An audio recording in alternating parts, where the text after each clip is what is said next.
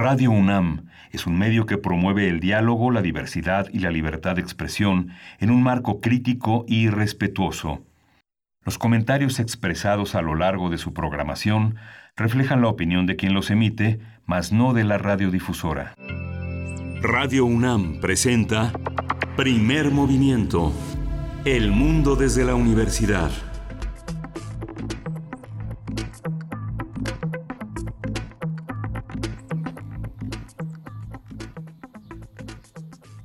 2 de abril y estamos en la Ciudad de México a las 7.05 de la mañana en una ciudad llena de hojas, llena de todavía rastros de una lluvia, de una granizada ayer en varias delegaciones, en varias alcaldías de la Ciudad de México. Estamos aquí, eh, Arturo González en los controles y Uriel Gámez en la producción. Berenice Camacho, buenos días, ¿cómo estás a distancia?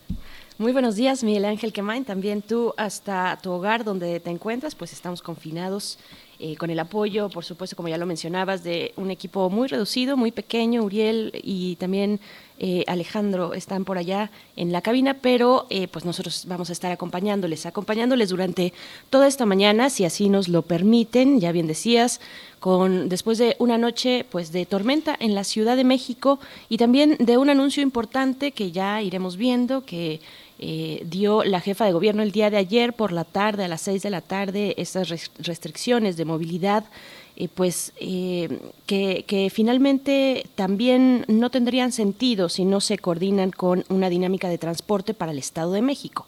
Y afortunadamente así es y así fue. Eh, el gobernador del Estado de México pues habló, habló de la misma restricción en distintos porcentajes de movilidad en el transporte público, en el transporte privado, lo mismo que para la Ciudad de México, se aplica el hoy no circula de manera pues general sin importar el engomado Así es que hay que estar prevenidos. Esto entrará en vigor a partir del día de mañana con ciertas restricciones para cierto tipo de personal, cierto tipo de transporte, el transporte de carga, por ejemplo, el de eh, que transporta y que moviliza alimentos también para personal de salud.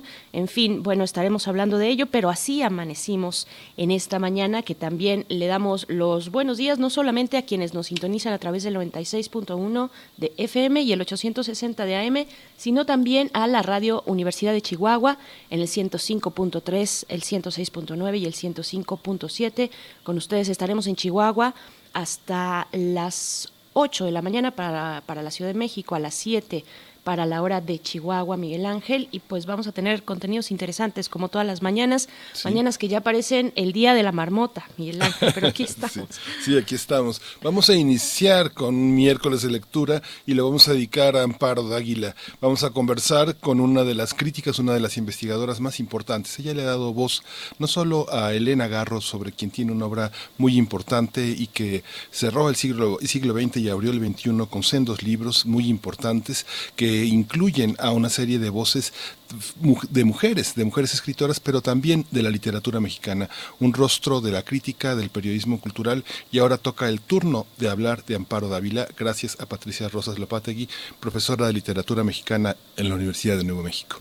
Así es, bueno, una figura indispensable, Amparo Dávila eh, después de que este fin de semana pues nos enteramos de su lamentable fallecimiento. Vamos a estar conversando de eso para después también llegar a nuestras fonografías de bolsillo, como cada miércoles, a cargo de Pavel Granados, escritor y director de la Fonoteca Nacional, que en esta ocasión nos habla de la Fonoteca de Sevilla. Ya saben que Pavel Granados, pues en su calidad de director de la Fonoteca en México, pues ha podido recorrer distintos espacios similares en, tanto en la región latinoamericana como también en Europa. Vamos a ver qué nos puede contar. Y vamos a tener eh, hoy en la entrada de la fase 3 por la pandemia de la COVID-19. Vamos a conversar sobre este tema con el doctor Alejandro Macías Hernández. Él es especialista en el Laboratorio de Microbiología y Salud Pública, una figura indispensable para entender este proceso. Y después, para nuestra nota internacional, hablaremos de la caída histórica en los precios del petróleo del pasado, pues esta, esta caída que se registró el pasado lunes, el lunes de esta semana. Vamos a conversarlo con el doctor Luca Ferrari. Él es doctor en Ciencias de la Tierra, especializado en la Geología Regional de México y la temática energética investigador titular C del Centro de Geociencias de la UNAM, Campus Juriquilla, Premio Universidad Nacional 2015. y vamos a tener también en la mesa del día eh, las personas en la situación de calle y el COVID-19. Es una mesa en la que vamos a hablar con Luis Enrique Hernández, él dirige la Asociación Civil El Caracol, un organismo que ha estado al frente de toda esta problemática y ha contribuido en los últimos años a entender este fenómeno.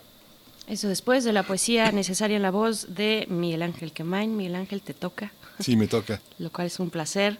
Y después llegaremos hacia el cierre con nuestra sección de química, química para todos a 150 años de la tabla periódica, con el doctor Plinio Sosa, académico de tiempo completo de la Facultad de Química, dedicado a su divulgación. Y pues nos hablará en esta ocasión del elemento escandio o cómo completar el arco iris. Así es que esto para la mañana de hoy, de hoy miércoles 22 de abril, y lo que se vaya sumando y lo que ustedes quieran compartir a través de redes sociales, arroba P Movimiento en Twitter, Primer Movimiento UNAM en Facebook, así nos pueden encontrar. Nos va a dar mucho, mucho gusto leerles. Vamos con nuestra información, nuestra eh, sección que dedicamos a la información más reciente de la COVID-19 en nuestro país, en el mundo y también en la UNAM. COVID-19. Ante la pandemia, sigamos informados. Radio UNAM. Hugo López Gatel, Hugo López Gatel, subsecretario de Salud, anunció ayer el inicio de la fase 3 de la emergencia sanitaria por COVID-19. En la conferencia matutina, el funcionario dijo que esto implica que durante esta etapa se registren la mayor cantidad de contagios, así como un gran número de hospitalizaciones. López Gatel aclaró que la Secretaría de Salud eh, emitirá los lineamientos para el cumplimiento de las medidas sanitarias, como es la suspensión temporal de las actividades laborales no esenciales en los sectores público y privado. Sí, ayer el secretario de Educación Pública, Esteban Moctezuma Barragán, anunció que el regreso a clases en todo el país será el primero de junio y que el ciclo escolar concluirá el 17 de julio. El, eh, Esteban Moctezuma explicó que la dependencia de la SEP se encuentra en trámites para tener un canal de televisión exclusivo donde serán transmitidas clases ante la emergencia sanitaria por el nuevo coronavirus. El presidente Andrés Manuel López Obrador anunció que semanalmente informará cuáles son las empresas que no cumplen con el cierre de sus instalaciones ante la entrada de la fase 3 de la pandemia de la COVID-19. El mandatario pidió a las empresas cumplir con la resolución del Consejo General de Salubridad. De acuerdo con el informe técnico de la COVID-19 ofrecido ayer por autoridades de la Secretaría de Salud, el número de decesos por enfermedad causada por el nuevo coronavirus ascendió a 857, mientras que los casos confirmados se incrementaron a 9.501.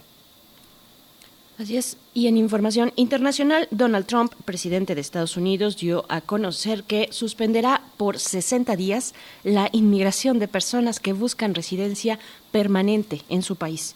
Trump dijo que esto ayudará a los estadounidenses desempleados. En Estados Unidos, la Administración de Alimentos y Medicamentos aprobó una prueba que permite el diagnóstico del COVID-19 mediante el análisis de muestras obtenidas por los propios pacientes en sus hogares. Se trata de una prueba que de forma inicial solo estará disponible para personal médico. Se prevé que su aplicación reduzca los riesgos de infección. Por su parte, investigadores de la Universidad de Oxford comenzarán mañana jueves a realizar pruebas de una vacuna para la COVID-19 en humanos. Así lo anunció Matt Hancock, quien es ministro de Salud británico.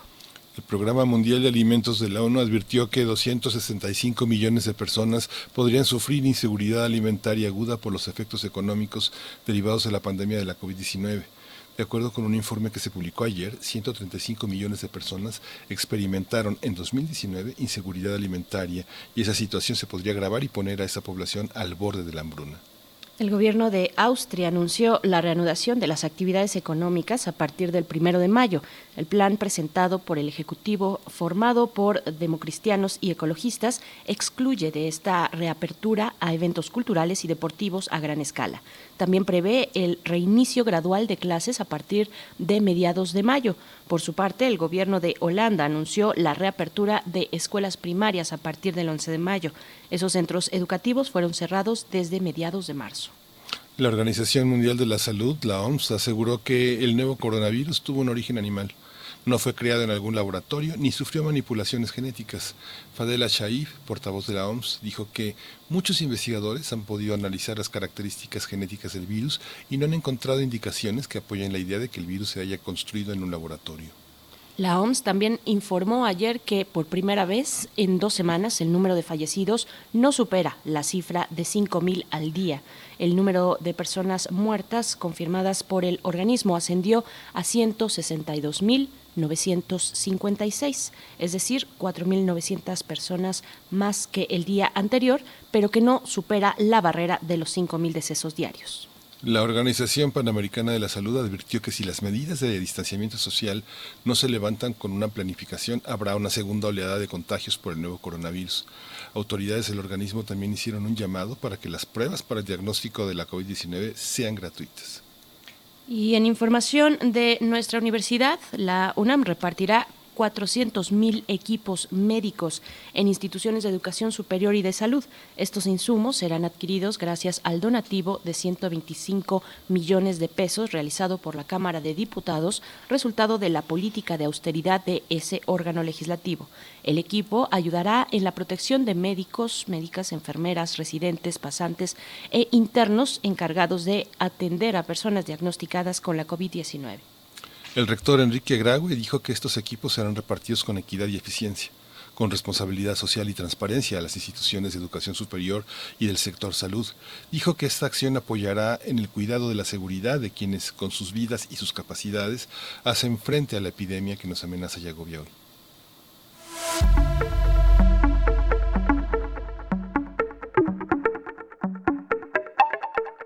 Nuestras recomendaciones culturales a través de Coursera, la UNAM pone a disposición de todo el público una amplia pues variedad de cursos en línea. Hoy les, les recomendaremos Introducción a la Geotermia impartido por la doctora Rosa María Prol Ledesma. Este curso está enfocado en introducir a las técnicas de exploración de la geotermia a profesionistas con todas las ingenierías y licenciaturas en geociencias, ambientalistas, economistas también y carreras afines, así como a todos aquellos que estén interesados en las energías limpias.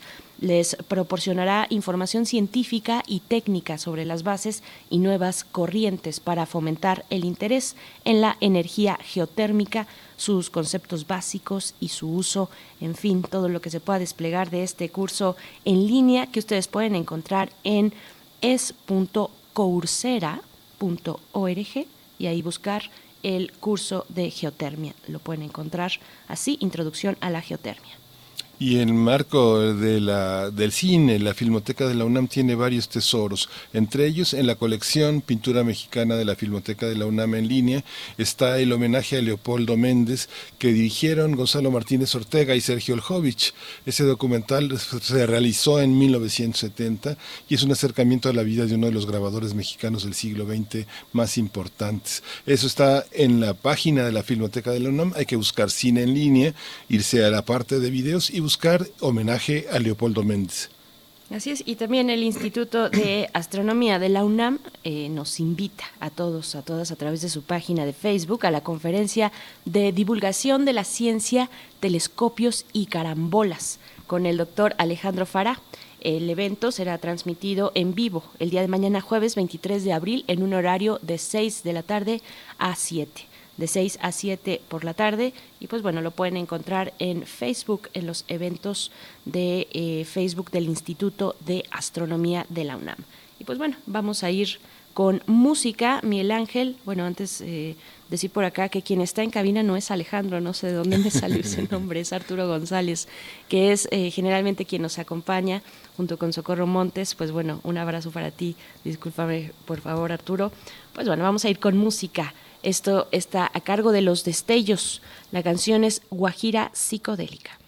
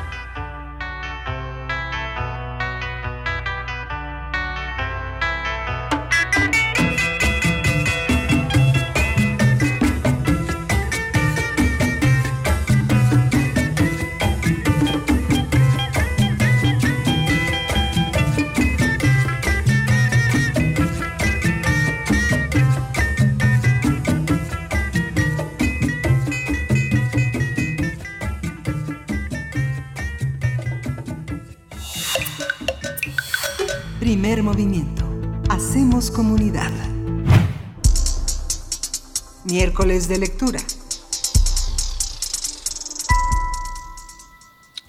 Amparo Dávila fue una de las cuentistas más extrañas, originales e interesantes de la literatura mexicana del siglo XX. Su primer trabajo publicado fue Salmos bajo la luna en 1950, seguido por Meditaciones a la orilla del sueño y Perfil de soledades, ambas de 1954. Posteriormente se mudó a la Ciudad de México y de 1956 a 1958 trabajó con Alfonso Reyes. En 1966 fue parte del Centro Mexicano de Escritores, donde recibió una pensión para seguir escribiendo.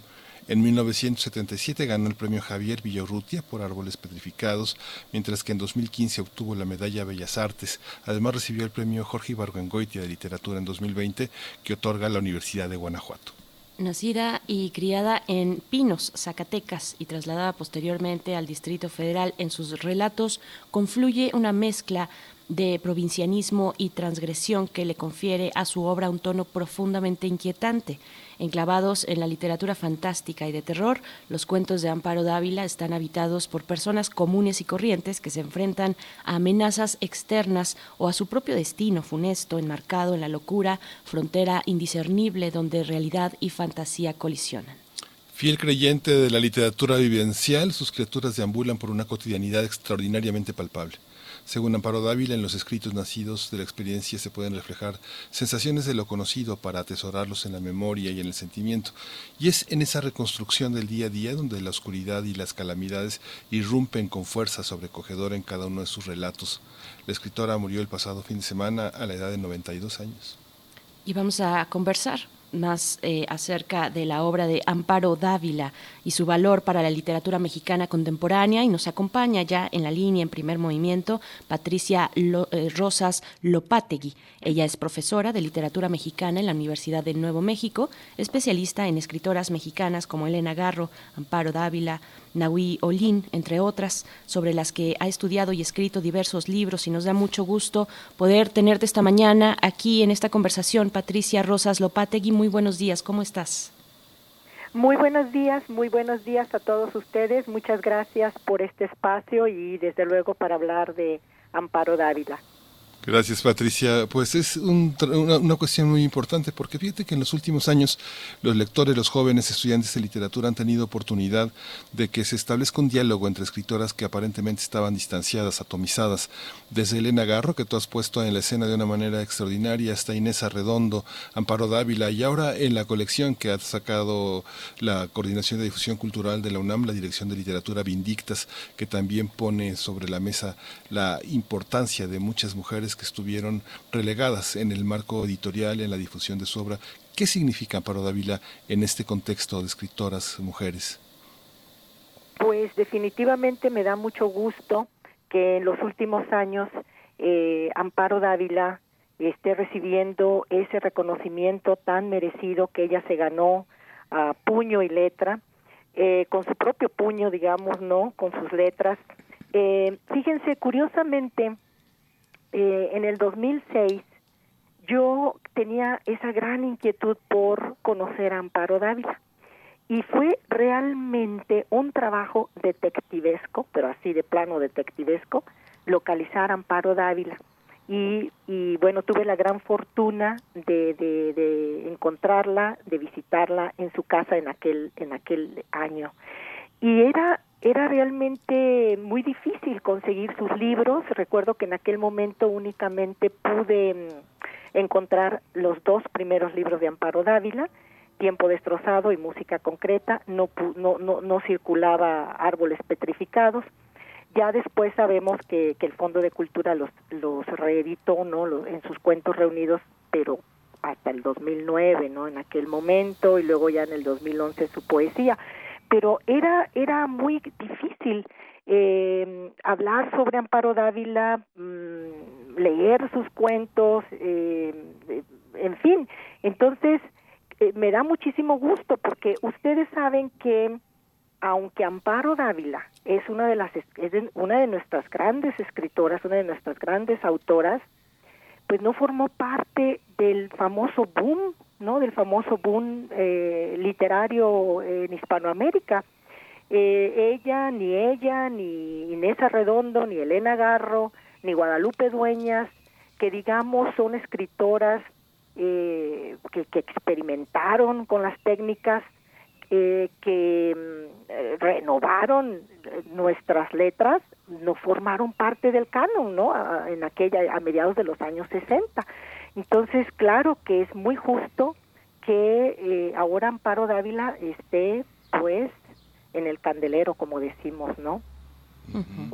Claro, Patricia Rosas, eh, ¿cómo entender ese, ese salto que, que, que sí dio Amparo hacia, hacia la luz pública de los lectores, de las lectoras? ¿Cómo fue ese momento? ¿Cómo explicarnos eh, ese salto que, que, puede ser complicado, pero que también yo supondría que va a la par de los tiempos, los tiempos que están abriendo cada vez más espacios, y no solo los tiempos, las mujeres mismas en una colectividad van abriendo espacios a otras mujeres donde se puedan, eh, se pueda dialogar desde esa mirada completamente eh, indispensable para, para, en este caso, la literatura, para, la, para las artes. ¿Qué decir de ese paso? ¿Cómo fue? Sí, sí. Sí, definitivamente. Yo creo que la, las mujeres, ¿no? En los últimos, bueno, en los últimos años, eh, pues estamos todas diferentes generaciones eh, buscando, escarbando en, en, en la literatura. Bueno, ¿dónde se quedaron las voces femeninas? Porque no es posible que nada más hayan escrito los hombres, ¿no? Y, y creo definitivamente que eh, las mujeres son las que han tenido aquí una, una tarea, se han, se han dado esa tarea de buscar y de rescatar esas voces que por diferentes razones se quedaron marginadas, ¿no? Un tanto olvidadas. Y pues bueno, miren, yo les quisiera leer un, fragmento muy significativo de la autobiografía que escribió Amparo Dávila porque ella es un caso muy peculiar, ¿no? Ella empezó a escribir a muy muy muy temprana edad. Ella ella dijo en esta autobiografía, el escribir se manifestó en mí como una necesidad natural y una forma de expresión ineludible. Como tarea de la clase de gramática, nos dejaban hacer alguna descripción, un pequeño relato, una narración. Así empecé como a los 10 años a escribir prosa es decir, cuentos. Yo hice cuentos con la misma naturalidad o facilidad con la que otros niños hacen palomas al jugar con barro. Cuentos que sin duda eran malos, pero que eran cuentos. Entonces, en Amparo Dávila vamos a encontrar, como en otras autoras, ¿no? Como, como la misma Elena Garro, como Nahui Olin, que empezaron a escribir desde muy pequeñas a pesar de que en, en, el caso de Amparo Dávila, ella misma nos lo narró, nos lo narra y se los puedo comentar más adelante, que de parte de su padre hubo una oposición tota, eh, absoluta para que ella se dedicara a las letras, ¿no? Eh, es decir, aquí hay una contradicción porque Amparo Dávila nos, nos, nos cuenta que era, ella fue una niña muy enfermiza y que por la misma razón de pequeñita casi no iba a la escuela, ¿no? En Pino, Zacatecas, donde ustedes bien mencionaron, nació y vivió sus primeros seis años. Pero su padre era un hombre muy culto, era un hombre que tenía una amplia biblioteca y ahí ella, para entretenerse, veía, leía, decía ella, bueno, leía, en realidad veía las ilustraciones de la Divina Comedia y del Quijote, entre otros libros, y que esto despertó esa curiosidad en ella, ¿no?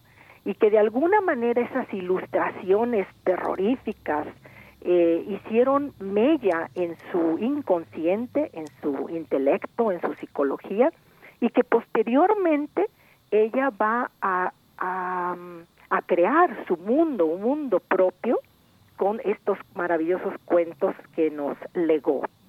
Y a los seis, siete años, sus papás eh, se la llevaron a San Luis Potosí, ella estudió en el Colegio Motolini, en una escuela para religiosas, eh, la primaria y después la secundaria, y, en la, y es en este periodo cuando ella dice que comienza a escribir. Y ya ahí en San Luis Potosí, ya después de que termina la secundaria, dice que se enfermó, que estuvo gravísimamente enferma, y su papá le llevaba de la Ciudad de México y de su biblioteca muchos libros, que ella se la pasó leyendo. A los 26 años ella decide ser escritora. Ella había encontrado su vocación como escritora y le dice a su papá que se quería ir a estudiar a, a México y que quería asumir esa vocación. El papá se opuso se opuso absolutamente, le dijo que, era una tontería, ¿no? Y les puedo leer, si, si les parece bien, este segmento, ¿no? De, de, una entrevista que yo le hice en aquel, en aquel 2006, ¿no? Y dice, el, eh, dice Amparo Dávila, curiosamente, siendo un hombre muy culto, muy inteligente, a mi padre no le interesó que yo tuviera una carrera, una profesión era lo típico de la época, porque se creía que la mujer para su casa y punto. Mi primer libro de cuentos, Tiempo destrozado, por eso se lo dediqué a mi padre, porque cuando le dije que me venía a México para buscar por mí misma el camino hacia las letras, no me apoyó. Mis padres se habían separado y mi madre dijo que ella se venía conmigo. Cuando le dije a mi papá que quería venirme a México, para, porque me quería dedicar a escribir, me dijo, eso es una insensatez, porque para escribir se necesita talento. Entonces yo le contesté, ¿cómo sabes si lo tengo? Ni tú ni yo lo sabemos, porque todavía no empiezo a escribir. Y el padre le contestó, originalidad, me dijo mi papá. Tampoco, porque se necesita primero poder escribir para saber si hay originalidad o no le respondí. Hay gentes importantísimas, tú eres una mocosa insignificante. Y dice Amparo Dávila, en esos años era Pita Amor, era la gran vedette tanto de las letras como de la vida social y demás. Bueno, yo voy a probar mi suerte y ya veremos qué es lo que hago. Y el padre, que mi padre estuvo muy en desacuerdo, desconfiado, haciéndome sentir que iba a fracasar rotundamente sin darme ningún apoyo, nada, nada, nada. Entonces, cuando el Fondo de Cultura me publica mi primer libro, Tiempo Destrozado, en 1959, pues por eso se lo dediqué a mi padre. ¿no? Entonces, pues vemos que es eh, Amparo Dávila, como las escritoras de, de, de, aquella época, ella pertenece a la, a la generación de medio siglo, pues tuvieron muchos muchas ah, restricciones y sin embargo, y sin embargo, hicieron su proyecto de vida. Y yo creo que esto es, además, desde luego, de, la, de, una obra muy sólida, innovadora y, llena de, experimentación, eh, son escritoras que nos abrieron el camino, ¿no? Y yo creo que por eso también nos, nos intriga y, y, y las traemos, pues, a la, al día. Fíjate, Patricia, que muchos eh, eh, escritores críticos y escritoras señalan que la diferencia entre ser escritor o ser escritor pues prácticamente es inexistente. Sin embargo, vemos que la figura masculina que atravesó la vida de mujeres tan importantes como el caso de Elena Garro, pero también como el caso de eh, Amparo Dávila ha sido fundamental. La presencia de Pedro Coronel en su vida la devastó. Yo tuve también oportunidad de conversar con ella y no se recuperó nunca, a pesar de que Pedro murió 35 años antes que ella, la, la presencia de este pintor arrebatado, un, un torbellino, pues eh, la, la, opacó, la, la muerte de Reyes, un protector eh, también la descobijó eh, de una manera muy notable, con todo y que el medio cultural coincidió en entregar el premio Villarrutia en 77, a partir de ahí como que hubo un silencio enorme. ¿Tú coincides en que la presencia de la figura masculina en estas mujeres eh, fue importante en un sentido negativo? Sí, sí, yo estoy totalmente de acuerdo, Miguel Ángel. Em, la sociedad patriarcal eh, en México es, y, todos sus preceptos, ha sido realmente contundente para la, eh, digamos, minimización de estas voces femeninas, ¿no? Igual en el caso de, de Inés Arredondo, ¿no? Eh, en fin, entonces, definitivamente, estoy totalmente de acuerdo, ¿no? Incluso por ahí en alguna entrevista, Inés Arredondo recuerdo que, que comentó que a pesar de que ella, tanto ella como estas otras autoras, participaban en las revistas literarias haciendo corrección de estilo, porque generalmente a eso las reducían, publicaban, ¿no? Claro, sí, sí les publicaban sus cuentos, obras de teatro, en el caso de Elena Garro, etcétera, pero no les daban el espacio que ellas que ellas merecían, ¿no? Así es que sí, definitivamente, es que eh, estos preceptos patriarcales han dominado la, la literatura en México. Claro, Patricia, Patricia Rosas Lopategui, ¿cuáles son, eh, cómo podemos entender un poco más de, em, de, de, ese sesgo o de ese rasgo más bien fantástico en la literatura de Amparo Dávila? Mm, desde la literatura fantástica, los cuentos de terror, hay algunos que aparejan un poco esa, esa producción literaria con eh, universos como los de Edgar Allan Poe, con los de Kafka, por ejemplo, en fin. Eh, ¿cómo, lo, ¿Cómo lo ves tú?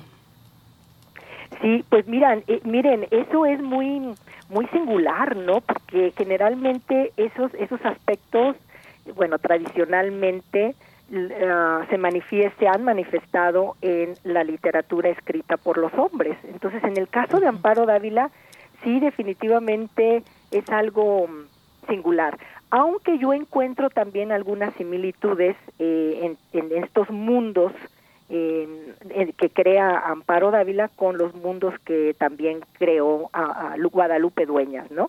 Esa esa generación en, ese en ese grupo, pues tenemos estas dos escritoras muy diferentes eh, con estos mundos en donde el, el inconsciente, ese, ese, esa corriente onírica, eh, terrorífica, horrorosa, pues se hace latente, presente.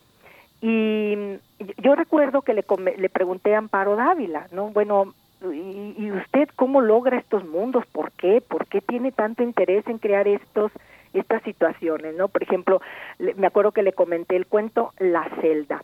En, y la celda entre varios otros, ¿no?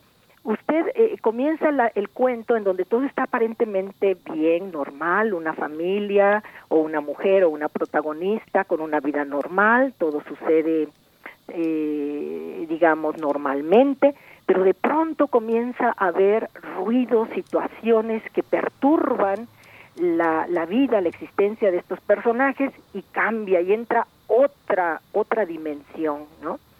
Y ella me, me acuerdo que me contestó, para mí, entre la cordura y la locura existe un hilo tan fino, tan sutil, que en un momento dado se rompe y una persona cuerda pasa a la insanía total, así como algo que se cortó. Tengo mucha preocupación por ese paso tan fácil que se puede dar entre la cordura y la locura. Entonces, creo que por ahí puede ir la respuesta a esta pregunta, ¿no?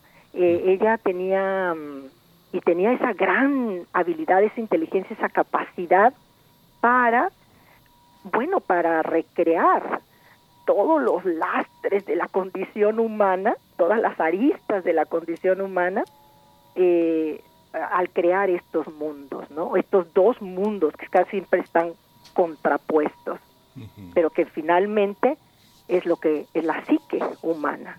Sí. Patricia, pues se nos acaba el tiempo, como siempre en el radio se acaba el tiempo, fluye como agua, pero quería hacerte una última pregunta. Fíjate que trato de situarme como lector en, los, en la publicación de sus primeros cuentos en los años 60 y me coloco como un lector actual y no encuentro como una perspectiva histórica como lector que me sitúe de una manera distinta frente a los, a los cuentos. Tú lo percibes así, hay una actualidad que es un poco transhistórica, un poco una estructura del temor, del miedo, de cuestiones atávicas que tenemos los seres humanos que permiten que en la larga temporalidad los cuentos de Amparo Dávila continúen con su vigencia. que los cuentos, perdón, la, los cuentos de Amparo Dávila la, vigencia de los cuentos de Amparo, de Amparo Dávila me parece que no tienen que ver con una perspectiva histórica del lector, sino que tienen una densidad propia que los hace actuales. Sí, claro, claro, definitivamente. Y por eso Amparo Dávila es, es una escritora mm, universal, clásica y actual, vigente, porque precisamente porque condensa lo que es la condición humana eh, de una manera mm, no solamente singular, innovadora, transgresora, sino que por ser precisamente aspectos de la condición humana, de la psique humana, que no cambian, que son permanentes, es una escritora vigente, es una escritora que no el tiempo no pasa, no pasa por ella. Incluso ella, ella comentó, por ahí estaba viendo yo una entrevista ahora que, que lamentablemente ya falleció Amparo, pero obviamente nos deja su obra, nos deja su legado.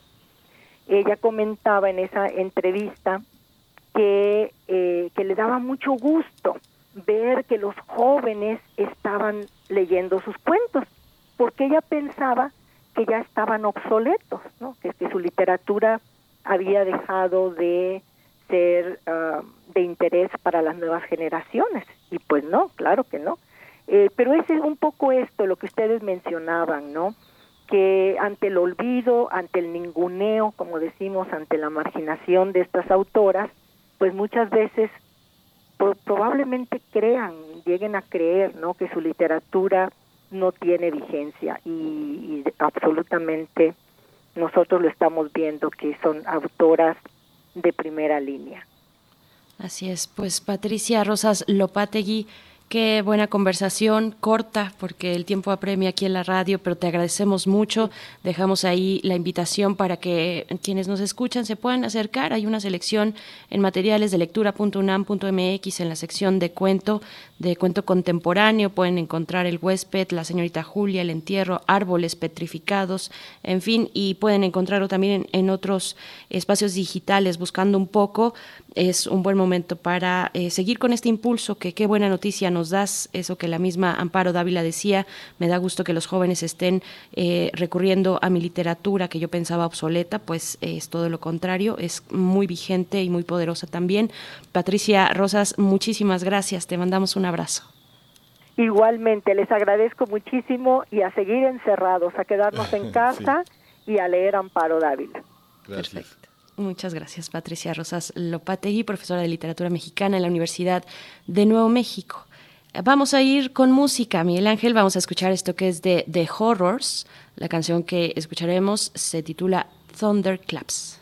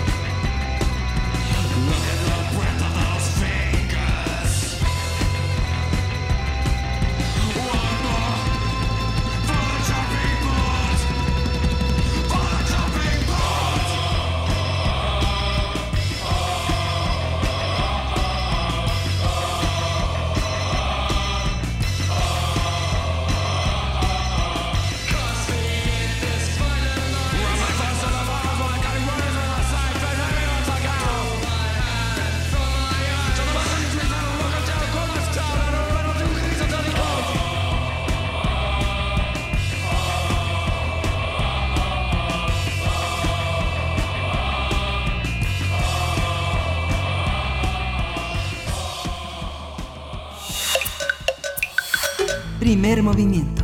Hacemos comunidad. Fonografías de bolsillo. Y se une a esta conversación de mañana aquí en Primer Movimiento Pavel Granados, nuestro querido Pavel, escritor y director de la Fonoteca Nacional y que está a cargo, ustedes lo saben, de esta sección Fonografías de Bolsillo todos los miércoles para hablar en esta ocasión de la Fonoteca de Sevilla. Pavel, querido, ¿cómo estás? ¿Cómo te encuentras? En casa, suponemos. Buenos días. Buenos días, sí, en casa. Berenice, Miguel Ángel, muy contento de poder, poder platicar con ustedes. Gracias, Pavel. Buenos días. Gracias, Pavel. Pues porque me quedé con la, bueno, con la, ya con la, la inercia de platicar de, los lugares dedicados al sonido. Platicamos la semana pasada de la casa de Carlos Gardel y ahora pensé en platicar un poquito de una institución nueva, eh, yo creo que completamente sui generis, que es la Fonoteca de Sevilla, en Sevilla es la ciudad entre amarilla y blanca y quemante que, que está bueno, en Andalucía y en donde bueno tuve la suerte de estar hace realmente muy poco tiempo visitando esta institución.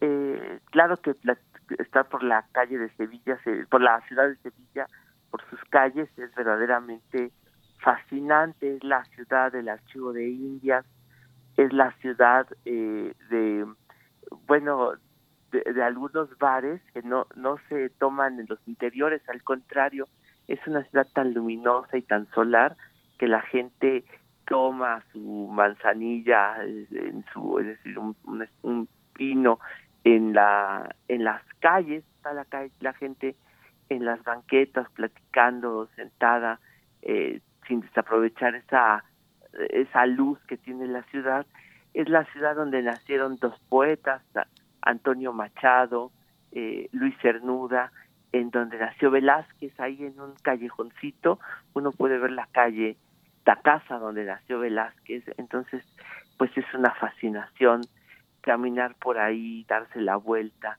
por esta ciudad eh, y de pronto dar, dar bueno, comerse algo, ya sabes, de eh, camarones con papas, eh, todo eso que puede uno comer ahí.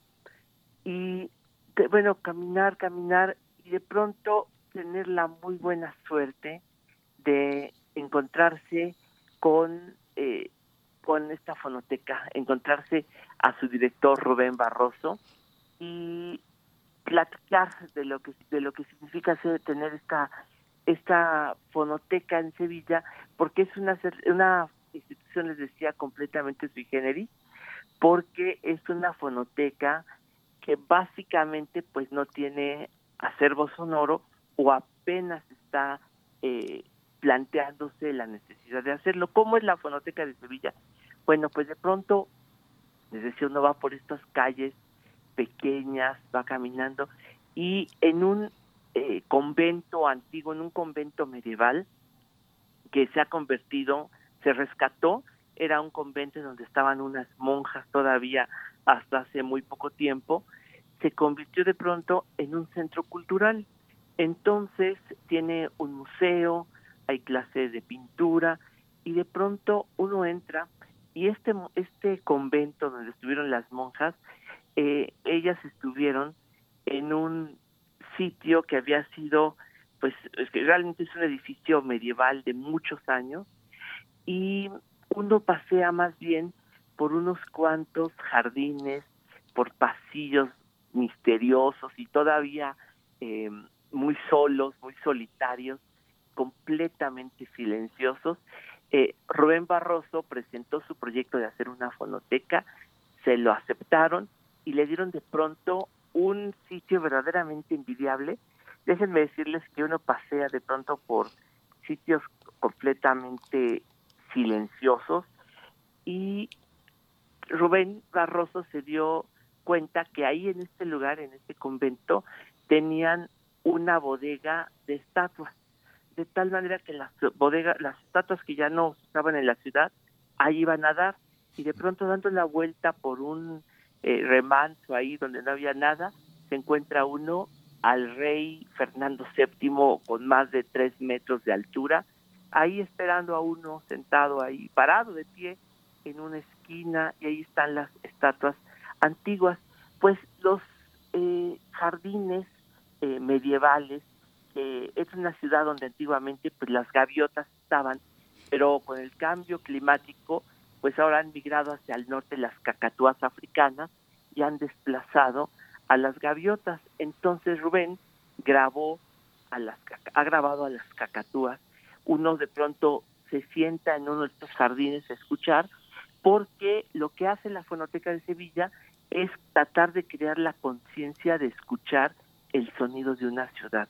Entonces, o el sonido de pues de la de la soledad, porque uno entra de pronto a una pequeña a un pequeño jardín y lleno de naranjos, de las naranjas agrias tan como características de Sevilla, y se sienta enfrente de una torre medieval del siglo XI, que es la torre del infante Fadrique, y en las gradas que están a las afueras de la ciudad, sentarse a escuchar ya sea el sonido o las cacatúas o una gaviota rezagada, y de pronto también uno regresa eh, por las puertas eh, árabes, arabescas, eh, del siglo XIV que están ahí en, en, la fonoteca de Sevilla y entra uno al refactario donde comieron las monjas durante tantos años y ahora es un cuarto enorme, es un cuarto que tiene eh, eh, solamente las mesas donde comían las monjas,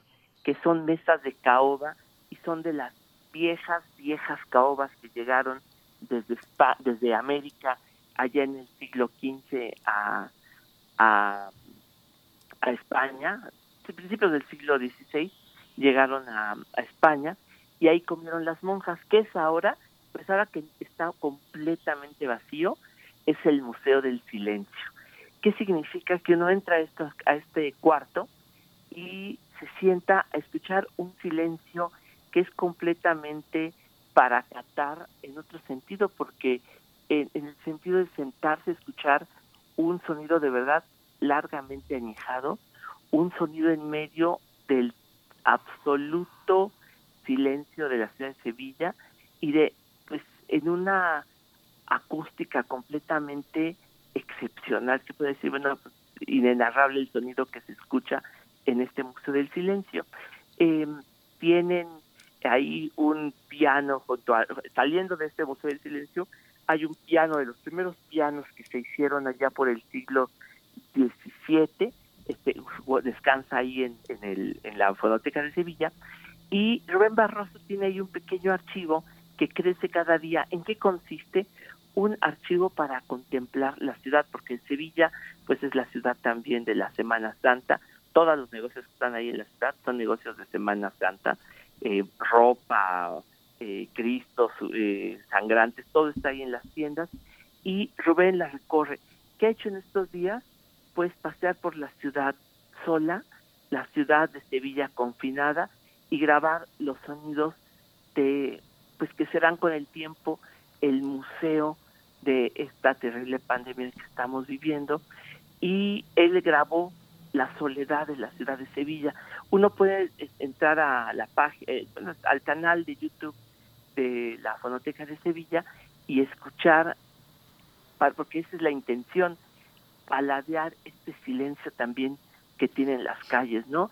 Esta, de verdad, estas ciudades inusitadas, eh, actuales, tan vacías, es lo que es una de ellas, Sevilla, y es la que ha documentado Rubén Barros. Así que lo que yo traje hoy es la ciudad vacía de Sevilla y el, en medio de todo esto de los murmullos, el reloj de San Lorenzo que de pronto empieza a sonar. O sea que esta experiencia también que estamos viviendo hoy es una experiencia acústica, ¿no? Una sí, experiencia sonora. Es algo impresionante porque Sevilla es una ciudad con todo y que es tan atávica. Es inevitable entrar a una misa en Sevilla porque los grandes guitarristas, los grandes cantadores se dan cita en las misas donde niños y ancianos tocan, pero también es la sede del Archivo de Indias, que también genera un ambiente como eh, perdón las eh, eh, extrapolaciones, pero ciudades universitarias como Guanajuato, como Puebla, como Jalapa, que generan algo muy popular, muy original, pero al mismo tiempo muy extranjero, donde conviven ese, ese, ese tipo de cosas, ¿no, Pavel? Completamente. ¿No? Y, es la ciudad... sí. ¿Mande, mande? No, no, no, dime.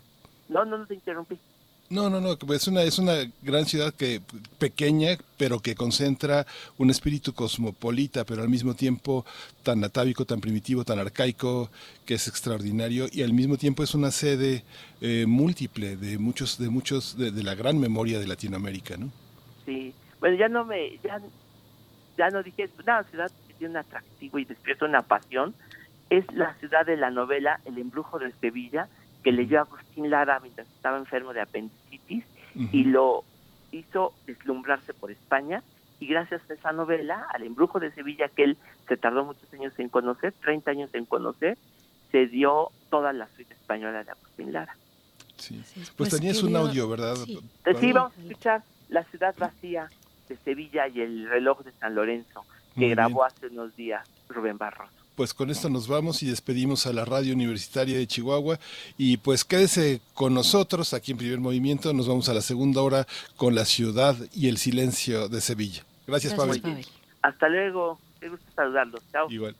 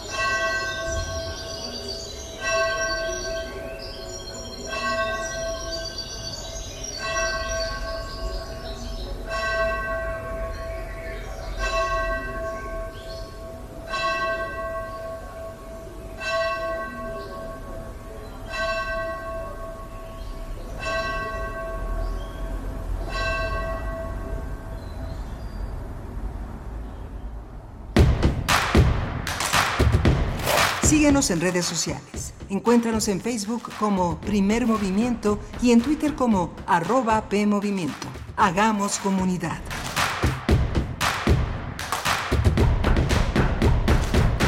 Hola, soy Andrés Neumann. Nos encontramos en descargacultura.unam. En voz de Julia Santibáñez, escucha una selección de su libro Eros una vez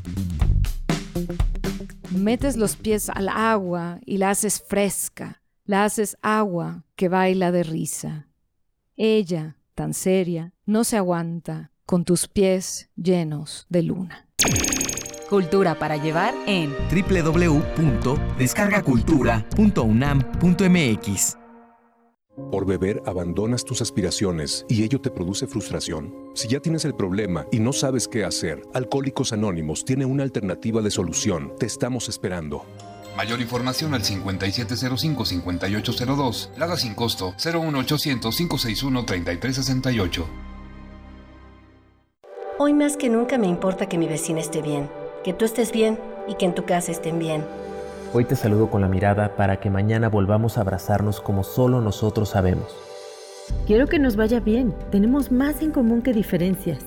Hagamos lo que nos toca. Ayudémonos. Venzamos la adversidad una vez más. Infórmate y sigue las recomendaciones de las autoridades de salud.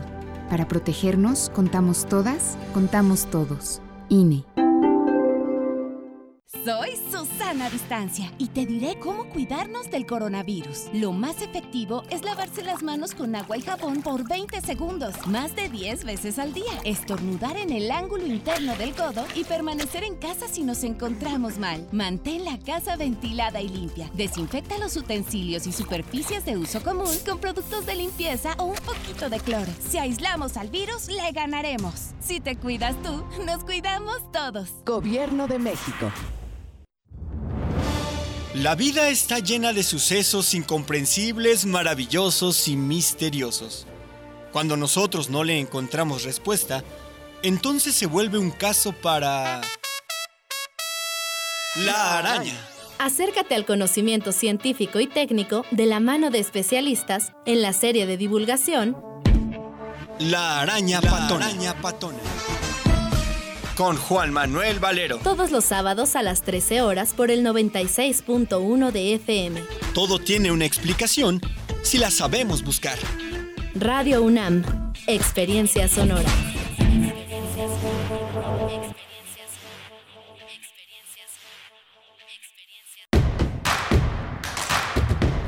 Queremos escucharte. Llámanos al 55 36 43 39 y al 55 36 89 89.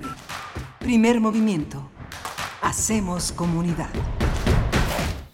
Hola, muy buenos días. Estamos de vuelta en primer movimiento. Iniciamos nuestra segunda hora de transmisión de este miércoles 22 de abril. Son las 8 con 4 de la mañana, el tiempo del centro. Y saludamos a nuestros amigos, los que eh, llegan a este, a este espacio de la Radio Universidad a través de la radio Nicolaita, en este acuerdo que tenemos con la Universidad Michoacana de San Nicolás de Hidalgo. Es un gusto estar con ustedes, si nos lo permiten, llegar hasta Morelia en el 104.3 de FM allá en la radio Morelia. Gracias amigos por permanecer, los que se suman, los que pudieron escuchar pues la hora anterior que me parece pues nos deja mm, con un corazón tal vez reconfortado por lo que las, las narraciones que pudimos escuchar, tanto de la literatura que, que surge y resurge de Amparo Dávila, así como esta postal postal sonora que nos comparte Pavel Granados desde Sevilla, una postal de los sonidos urbanos en Sevilla que nos deja pensando mucho ahora que nos encontramos en este encierro, en esa posibilidad que tiene el sonido de trasladarnos a otros, a otros espacios, de poder volver a vivir lo que ya ocurrió a través del sonido. Y pues le doy la bienvenida también y saludo a mi compañero Miguel Ángel Quemain. ¿Cómo estás, Miguel Ángel? Hola, Berenice Camacho, buenos días, buenos días a todos nuestros radioescuchas. Pues sí, como lo comentas, tuvimos un arranque de lectura interesante, generalmente no se aborda y no se aborda tampoco en la radio la obra de Amparo Dávila, con todo y que muchos de nuestros compañeros, nuestros grandes guionistas, locutores, adaptadores han llevado, sobre todo el huésped, este cuento que es emblemático de la obra de Amparo Dávila al, al radio. Hay un, hay algunos podcasts, casi estoy seguro que en Radio UNAM tenemos ese podcast. Está en material de lectura también. Luis Mario Snyder hizo una introducción muy interesante a algunos de los cuentos. Es el número 81 de material de lectura, si no recuerdo mal. Y, y bueno, una escritora imprescindible, ahora que las Vindictas, que forman parte de la Dirección de Literatura de la UNAM en la coordinación de difusión, pone también en escena todo este panorama tan importante de nuestras letras y sobre todo la posibilidad de que nuestros jóvenes las reconozcan como si se hubieran escrito ayer. Eso es lo interesante que finalmente al final de la entrevista comentamos con Patricia Rosas Lopategui. La actualidad de los clásicos consiste en eso, como si hubieran escrito ayer y hubieran estado entre nosotros siempre, ¿no?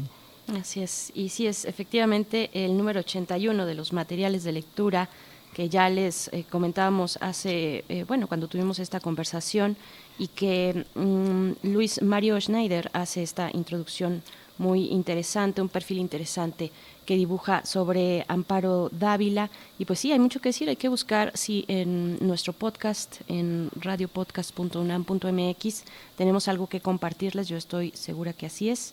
Y pues bueno, ¿con qué nos vamos a ir? Hoy tenemos eh, para esta segunda hora Vamos a conversar en unos momentos más con el doctor Alejandro Macías Hernández. En nuestra nota nacional vamos a hablar con él acerca de la entrada de la fase 3 por la pandemia de la COVID-19 que ya fue anunciada el día de ayer por la mañana en la conferencia en Palacio Nacional.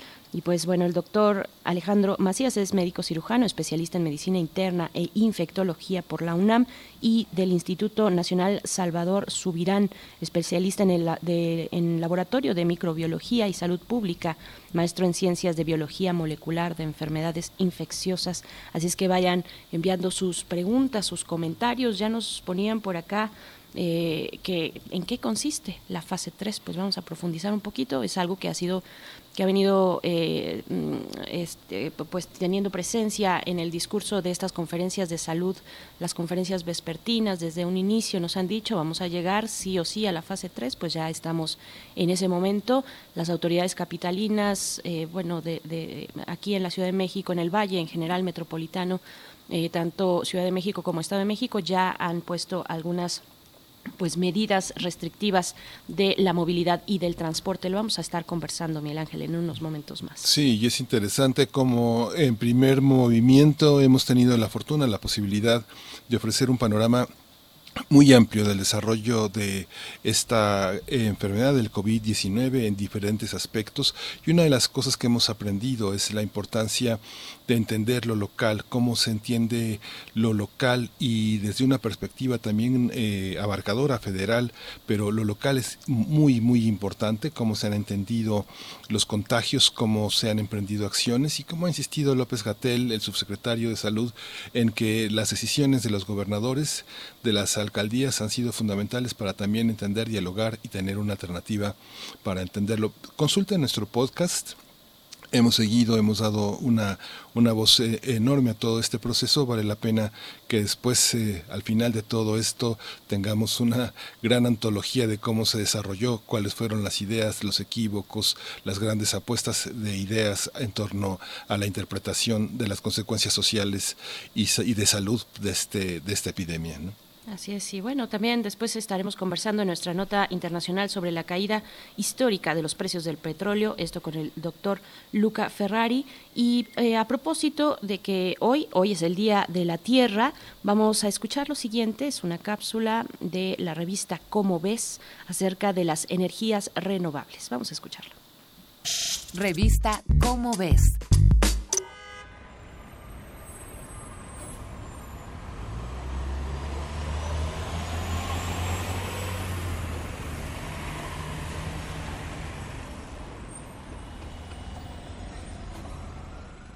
El pasado mes de mayo, los habitantes de la Ciudad de México vivimos un claustro voluntario en nuestros hogares debido a una contingencia ambiental sin precedentes. Los incendios en la cuenca del Valle de México y el calor de la temporada fueron dos ingredientes que causaron la alerta en la ciudadanía, pues los puntos de partículas menores a 2.5 micrómetros rebasaron la barrera de los 150. Como todo lo que tiene que ver con cuestiones ambientales, este no fue un incidente aislado en un solo lugar del planeta. Durante ese mismo mes, un descubrimiento similar se hacía en el volcán Mauna Loa, en Hawái. Investigadores del Instituto Scripps de Oceanografía registraron una concentración récord de dióxido de carbono en la atmósfera, más de 415 partes por millón.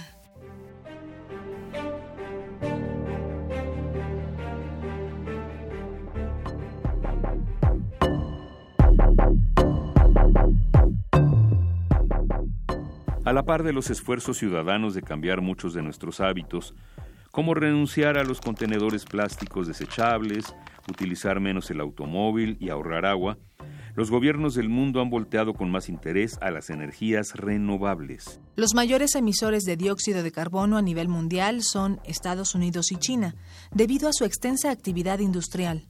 Pero muchos otros países han tomado la iniciativa de la ecoenergía, como Portugal, Noruega, Lesoto, Islandia, Uruguay y Costa Rica. Cada uno de estos países ha logrado generar 100% de su producción energética de fuentes renovables, al menos durante ciertos periodos de cada año. Costa Rica, por ejemplo, consiguió su energía de fuentes sustentables durante 300 días continuos en 2017. Al aprovechar su geografía e infraestructura de generación hidroeléctrica, su presidente, Carlos Alvarado, anunció un plan para descarbonizar su economía y dejar de utilizar combustibles fósiles por completo para 2050. ¿Cuál es el papel de México ante estas nuevas soluciones internacionales?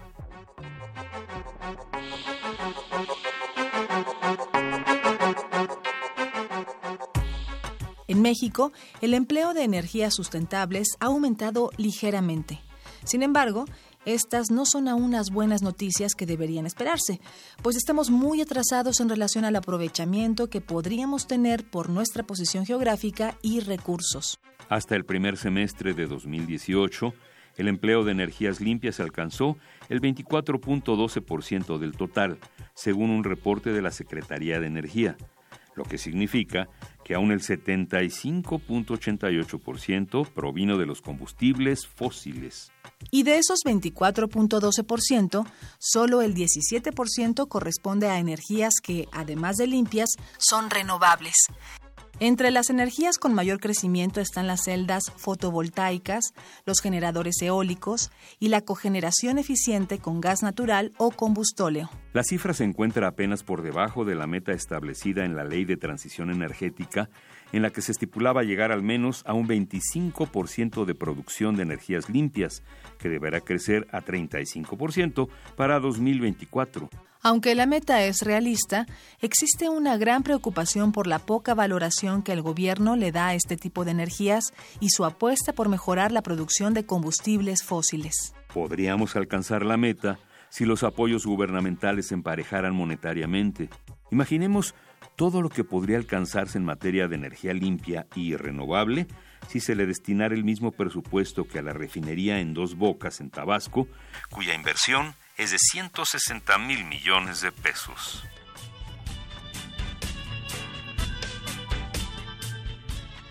Esta es una coproducción de Radio UNAM y la Dirección General de Divulgación de la Ciencia de la UNAM, basada en el artículo Energías Renovables, Transición al Futuro, escrito por Guillermo Cárdenas Guzmán.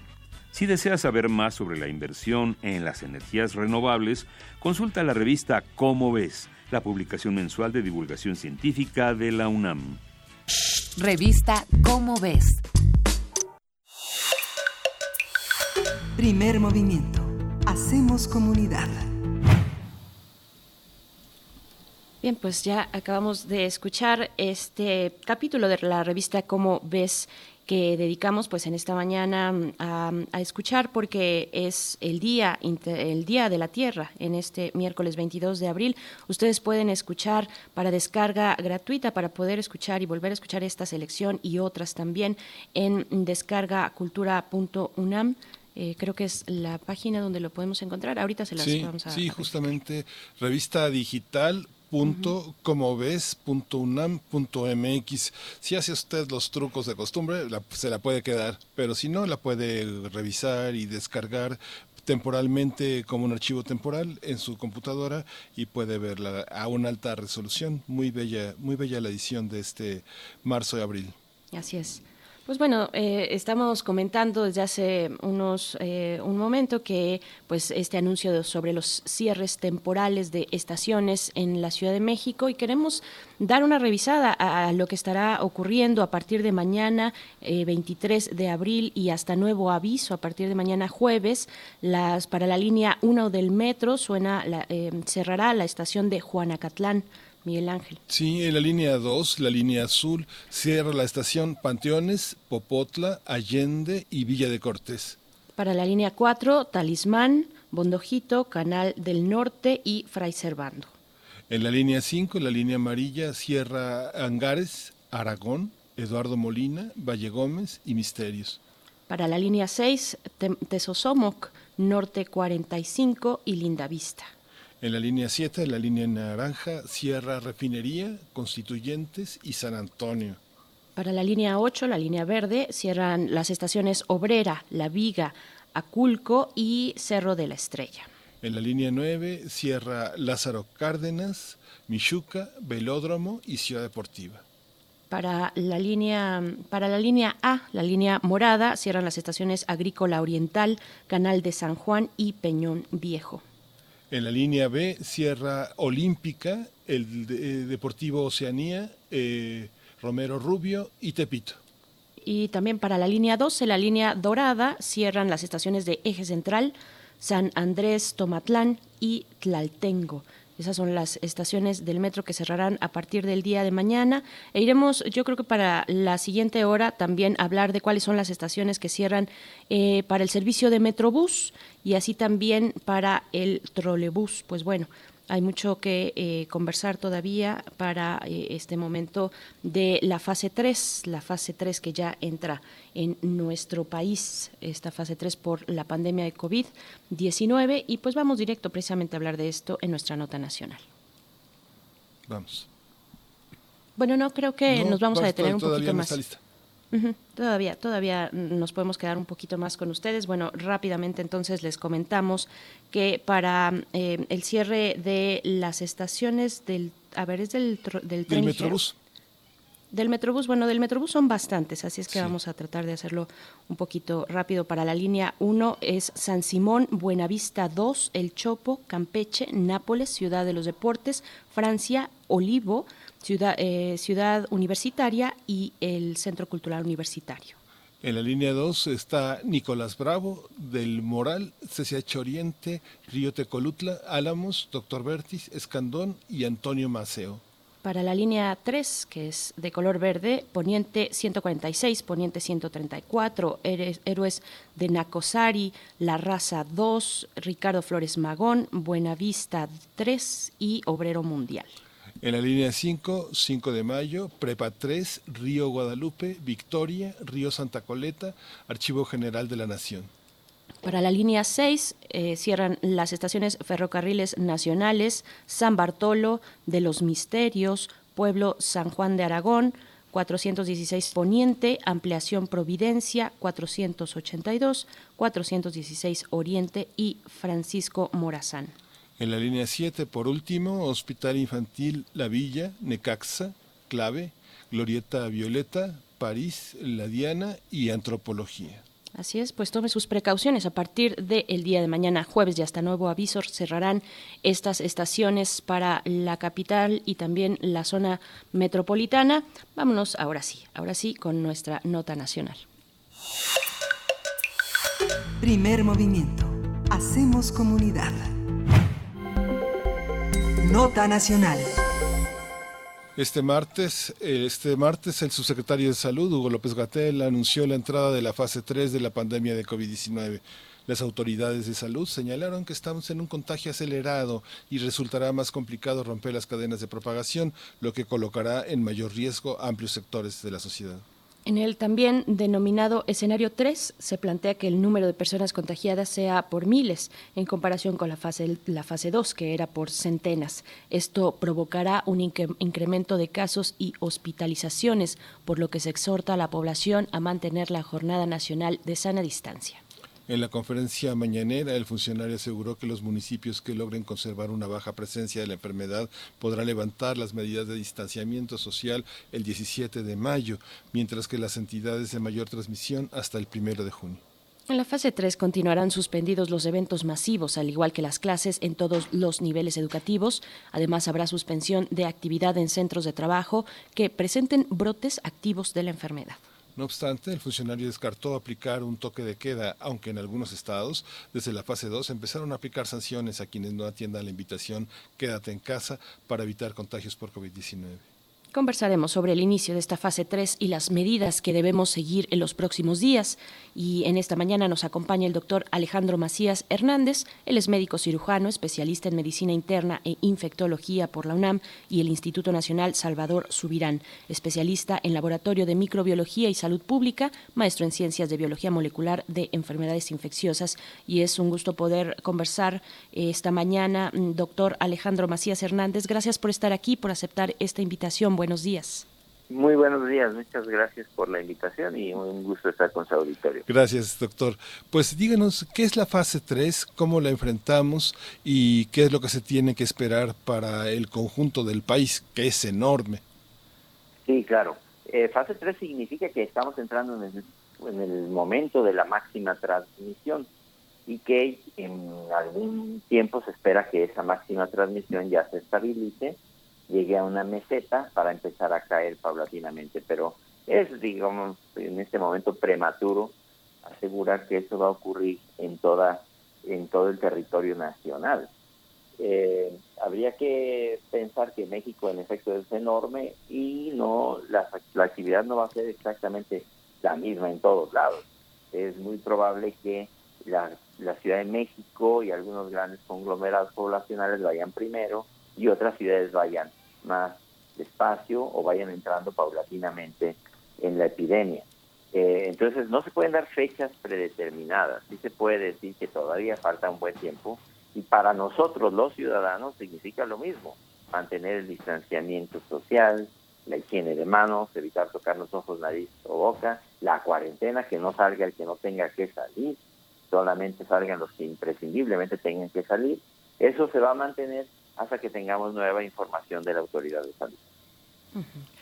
Eh, doctor Alejandro Macías, eh, ¿cómo entender mm, la segmentación del territorio en términos de salud para que nos quede un poquito más claro? Se está hablando de hospitales que podrían llegar a estar pues rebasados en, el número de, de camas, también de ventiladores, en fin, ¿cómo entender esta segmentación? ¿Cómo lo ve usted? Sí, hay que decir que el sistema de salud mexicano es complejo.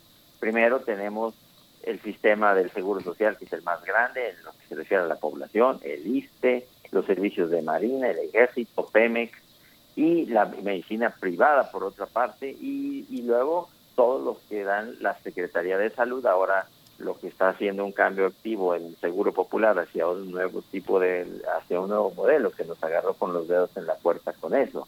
Entonces no es sencillo, pero sí se puede decir que cada estado de la República tiene su propio sistema de salud, su propia coordinación. Al final será sin embargo, quien vaya dictando la salida paulatina de la cuarentena, de las medidas de distanciamiento, eso, eso lo van a tener que dictaminar localmente los gobernadores de los estados a través de un instrumento de navegación que tienen, que es su, su Ministerio de Salud, su Secretaría de Salud, que tienen, tienen que estar midiendo las cosas para ver cómo van a ir abriendo, cerrando las diversas áreas de los estados. Ha habido una respuesta muy importante por parte de la Ciudad de México, no, uh, no autoritaria, aunque la lectura de hoy no circula, se leyó así, pero cómo implementar una serie de medidas sin el control que tiene la Ciudad de México sobre la movilidad de los transeúntes, los peatones, los ciudadanos, como no existen en gran parte de los estados del país, esa movilidad, cómo coordinarla en esta fase 3 para el resto de los estados. Sí, difícilmente puede ser una ordenanza federal eso. Serán los gobernadores de los estados dependiendo de cómo vean la actividad. La verdadera fase 3 se mide en los hospitales. Si un hospital, si los hospitales de una región ya no pueden más, si ya se saturaron, si ya de hecho están rechazando pacientes, entonces ya estamos ahí, sin ninguna duda en fase 3. Si la ordenanza federal es en ese momento ya se puede abrir, pues no, simple sencillamente no se puede abrir en esa región. Por eso decía, son los gobernadores de los estados, que seguramente llevarán hasta el punto que ellos puedan, por ejemplo, si ya tienen llenos los hospitales de una determinada región, tendrán que buscar los mecanismos para la limitación de, la, de las actividades sociales, para las acciones de distanciamiento, de mantener la cuarentena en algunos sitios. Eso será ah, atribución y eh, obligación de las autoridades locales, sin ninguna duda. Doctor, eh, ¿qué, le parece la forma en la que ha comunicado la que ha comunicado el gobierno central, el gobierno federal, mm, no solamente hacia, la ciudadanía, sino con otros gobiernos, con los gobiernos de los estados. ¿Cómo, ¿Cómo ve esta línea de comunicación y también de distribución de los insumos, de las medidas que se deben tomar, en fin, todo este circuito que tiene que ver con cómo se relacionan los, niveles de gobierno en, una emergencia como esta. A ver, yo distinguiría aquí la, reacción federal eh, y la inversión en salud. Y creo que en eso se va a manifestar, se va a revelar la muy pobre inversión de salud que ha tenido México y que sigue teniendo México. Y hay que decir que esto nos va a tener que dejar como enseñanza que no podemos seguir actuando así en salud. Que salud necesita más recursos para funcionar razonablemente bien, porque va a ser muy evidente que lo que tenemos simple sencillamente no nos, no nos ajusta. No nos ajusta en condiciones normales, menos nos va a ajustar en una condición epidémica. Ahora, las autoridades de salud, pues hacen, yo creo, lo que pueden en planes de comunicación y en planes de reestructuración hospitalaria, hacen lo que pueden con lo muy poco que tienen, ¿eh? porque eso también se tiene que decir. En, salud, para eh, actuar y para, eh, digamos, adquirir de la noche a la mañana todo el equipo de protección personal que se necesita, para reestructurar las terapias intensivas, para incrementar la capacidad de ventilación, simple y sencillamente no hay dinero, no hay recursos. Y eso tendríamos que haberlo preparado desde enero, no en este momento. Eh, yo creo que eso tiene que ver con la pobre inversión en salud, con no haber dado un presupuesto extraordinario para la salud en estas condiciones y eso se va a revelar cuando ya se saturen los hospitales y se eh, superen las capacidades sobre todo de terapia intensiva. También se tendrá que resolver la relación entre democracia y salud, que parece cuestionada ahora frente a mecanismos que necesariamente impiden cumplir el resguardo de los derechos humanos de muchas personas, de los médicos residentes, de los médicos eh, eh, anclados en el sistema de salud y la atención, una atención diferenciada de pacientes que también en la defensa de sus derechos humanos tendrían que ser considerados como entidades particulares, ¿no? Es que, claro, vamos a tener que replantear eso. Seguramente va a haber un mundo post-coronavirus en todo el mundo. Y en México yo creo que vamos a tener que replantear la manera en la que abordamos la salud y, el, y lo que le dejamos a la salud. ¿Qué parte del presupuesto le dejamos a la salud? México es uno de los países eh, que menos invierte en salud. Eso yo creo que vamos a tener que aprender de eso. Si no aprendemos de eso, pues yo no sé de qué vamos a poder aprender. Porque hay que entender que la atención de los servicios de salud son parte del contrato social, son parte de la continuidad de las instituciones nacionales. Y no podemos seguir haciendo eh, las cosas en salud como las hemos hecho, porque aquí simple y sencillamente se va a revelar las grandes deficiencias que tenemos en, la atención a la salud, al personal de salud, que no hemos eh, atendido como se merece. Pues doctor Alejandro Macías Hernández, sabemos que tiene eh, muchas invitaciones también a otros espacios de comunicación para continuar con esto, aclarando dudas eh, mostrando el panorama de lo que significa el inicio de esta fase 3 en, la, eh, pues, en esta contingencia de salud por COVID-19. Le agradecemos mucho, doctor, y ojalá podemos, podamos conversar próximamente, seguir en esta atención para nuestra audiencia sobre las implicaciones de, este, de, este, de esta etapa. Muchas gracias. Muchas gracias a ustedes, es un gusto estar con su auditorio. Gracias, doctor. Gracias. Pues vamos a ir con música. Así es, así es, vamos a ir con música, pero recuerden, hay que quedarse en casa en este momento, es un momento importante, ya lo hemos dicho, se ha dicho pues por parte de las autoridades de salud, pasamos del momento en el que los contagios en lugar de contarse por centenas, se cuentan por miles, así es que hay que cuidarse en estos momentos, no hay que bajar la guardia. Y pues sí, vamos a ir con música, Miguel Ángel, em, vamos a escuchar, ¿sí? Sí. Sí, vamos con esto es de Los Intocables, Agua Negra es la canción.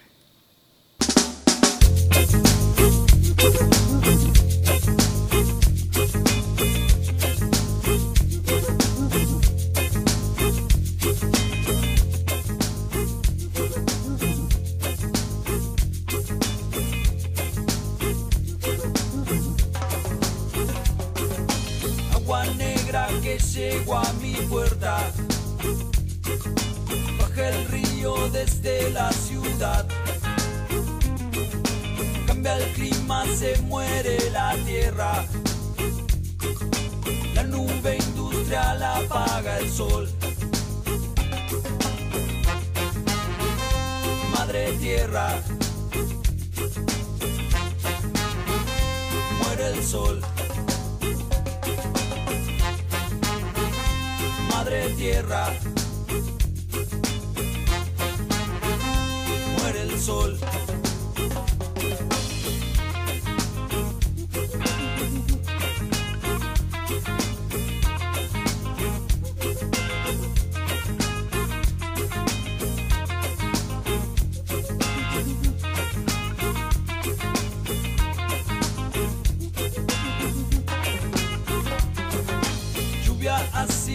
descarga el cielo. Las gotas llegarán. El destino es tan predecible. Agua negra nunca de parar. Madre tierra. Muere el sol. Madre tierra. Sol.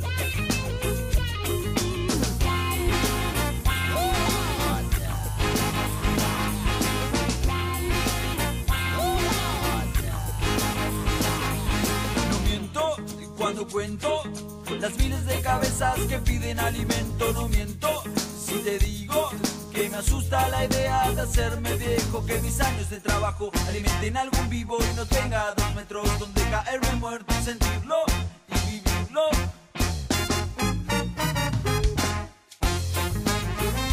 Madre tierra, muere el sol. Madre tierra, muere el sol.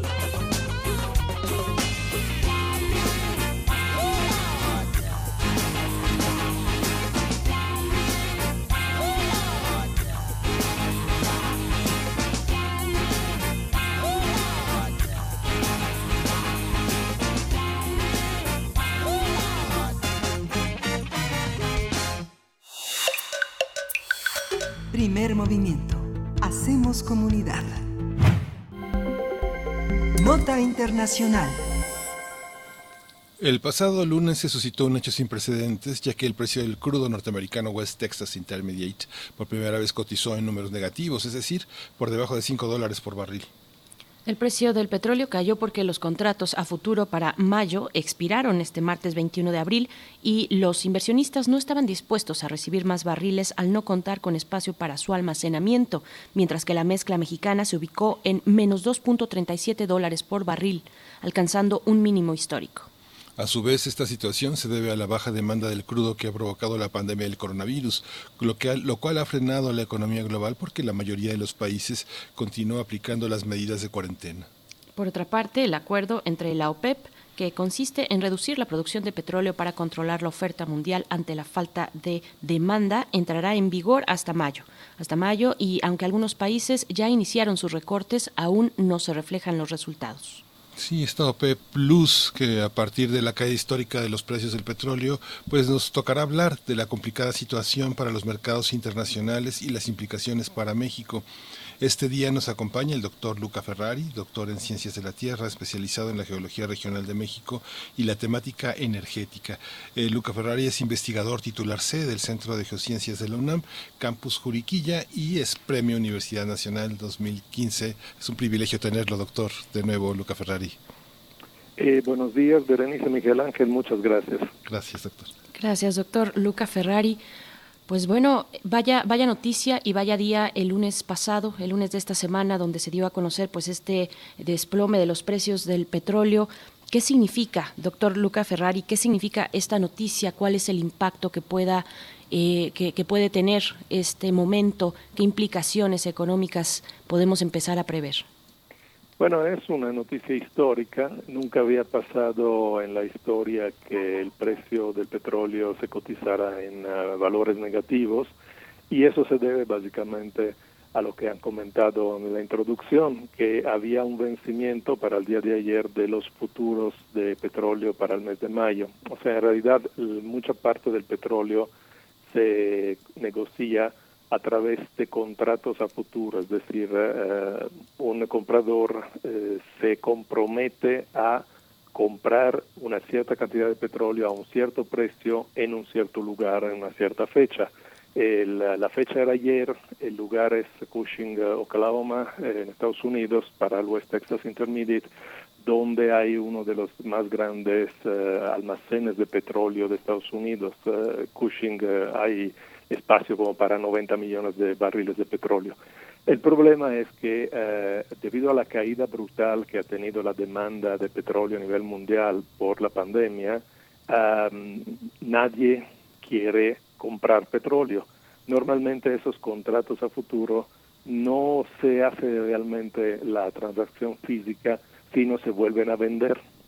O sea, yo hago un contrato a un cierto precio y siempre hay algún comprador, o casi siempre, que me puede comprar el contrato y volverlo a eh, rolar para el mes siguiente. En este caso, como la previsión de la demanda es eh, bajísima y de hecho en la realidad ya bajó prácticamente el 30% la demanda de petróleo a nivel mundial, no había compradores. Entonces, en esos casos, uno que hace, bueno, lo almaceno, pero el almacenamiento ahí en Cushing está lleno. O sea, no está lleno físicamente, pero está completamente reservado, eh, como se dice, fully booked en inglés, ¿no?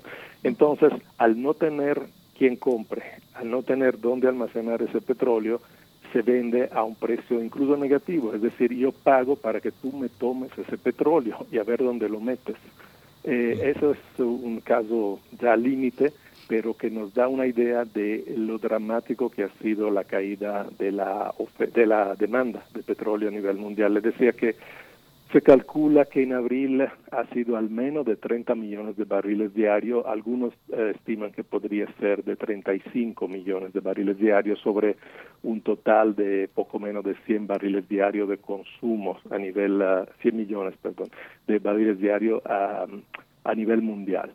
Entonces, en ese contexto, el acuerdo de recorte de la OPEP de la semana pasada es completamente irrelevante porque eh, si todo va bien, que además nunca se cumple con lo que se dice, pero digamos, si todo va bien, se retiran del mercado 9.7 millones de barriles sobre una caída de la demanda de 30 o 35.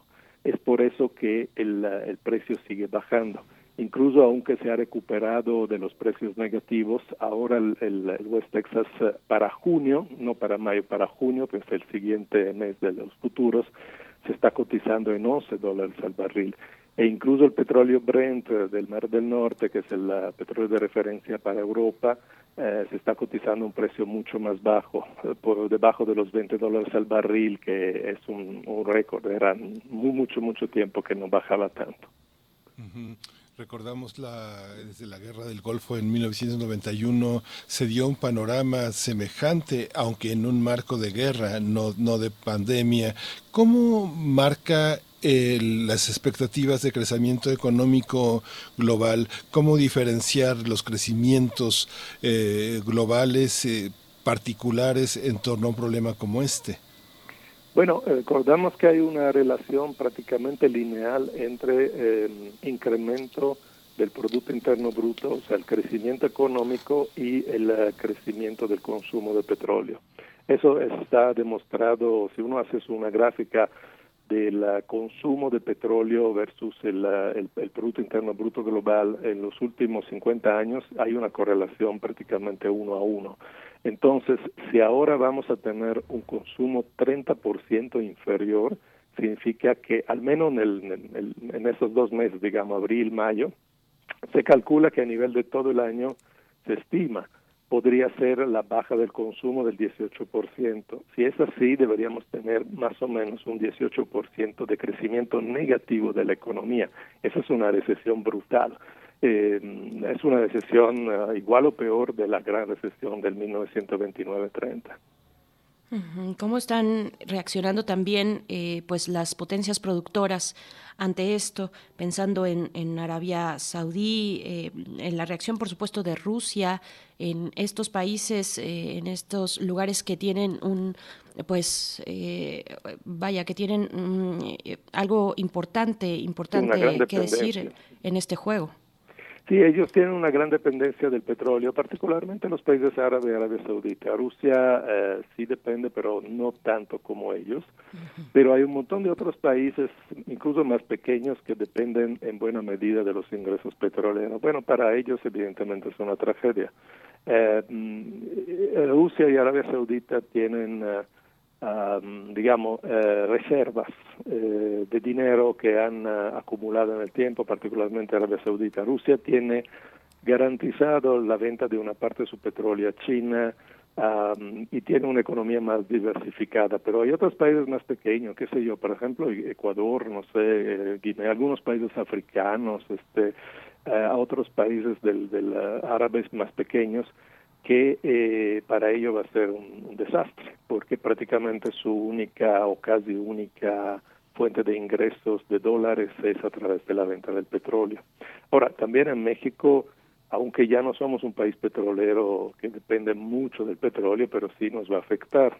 Hay un estudio reciente eh, del, del CIEP que dice que es, eh, la, el golpe para la, la, para Hacienda sería de alrededor de 414 mil millones eh, de menores ingresos este año debido a la, eh, a la baja del precio del petróleo y a la baja de la venta de exportación, porque no es solo esto, o sea, el presupuesto de este año se hizo con un petróleo a 49 dólares al barril y con una producción que era la que decía Pemex que iban a alcanzar de 1.8, 1.9 millones de barriles, cosa que nunca eh, ocurrió. Al tener una baja tan grande del precio y también obviamente ahora forzosamente una baja de la producción porque tampoco sabemos dónde poner el petróleo. Nosotros tenemos una capacidad de almacenamiento pequeña de unos 11 millones de barriles eso se llena en seis días ¿sí? desde producción nacional. Entonces, eh, el, golpe para México es eh, algo relevante, eh, aunque están esas famosas coberturas financieras que se compraron. Acaba de salir un artículo ayer donde se dice que esta, em, eh, digamos, las coberturas cubrirían el 36% de lo que no se va a, de lo que no va a entrar a Hacienda por esa caída de los precios. Entonces sí es una, un efecto importante para las economías de los estados que depende de alguna forma de la exportación de petróleo. Doctor, si estuviéramos en una clase de economía política, tal vez se diría que esto es resultado de las contradicciones internas del mercado y que parte de esas eh, contradicciones y de las fracturas y de las contradicciones que hay al interior es, se genera todo esto. Pero si lo viéramos desde una perspectiva más ecologista y más en el orden económico mundial que intenta dejar a un lado las fuentes eh, fósiles de energía, veríamos que es una oportunidad también para repensar el esquema de abasto de, de ¿Qué piensa usted de estas distintas visiones de ver una, un problema como este? ¿Qué oportunidades nos ofrece de paradigmas distintos de entendimiento. Sí, es una gran oportunidad de cambiar el sistema.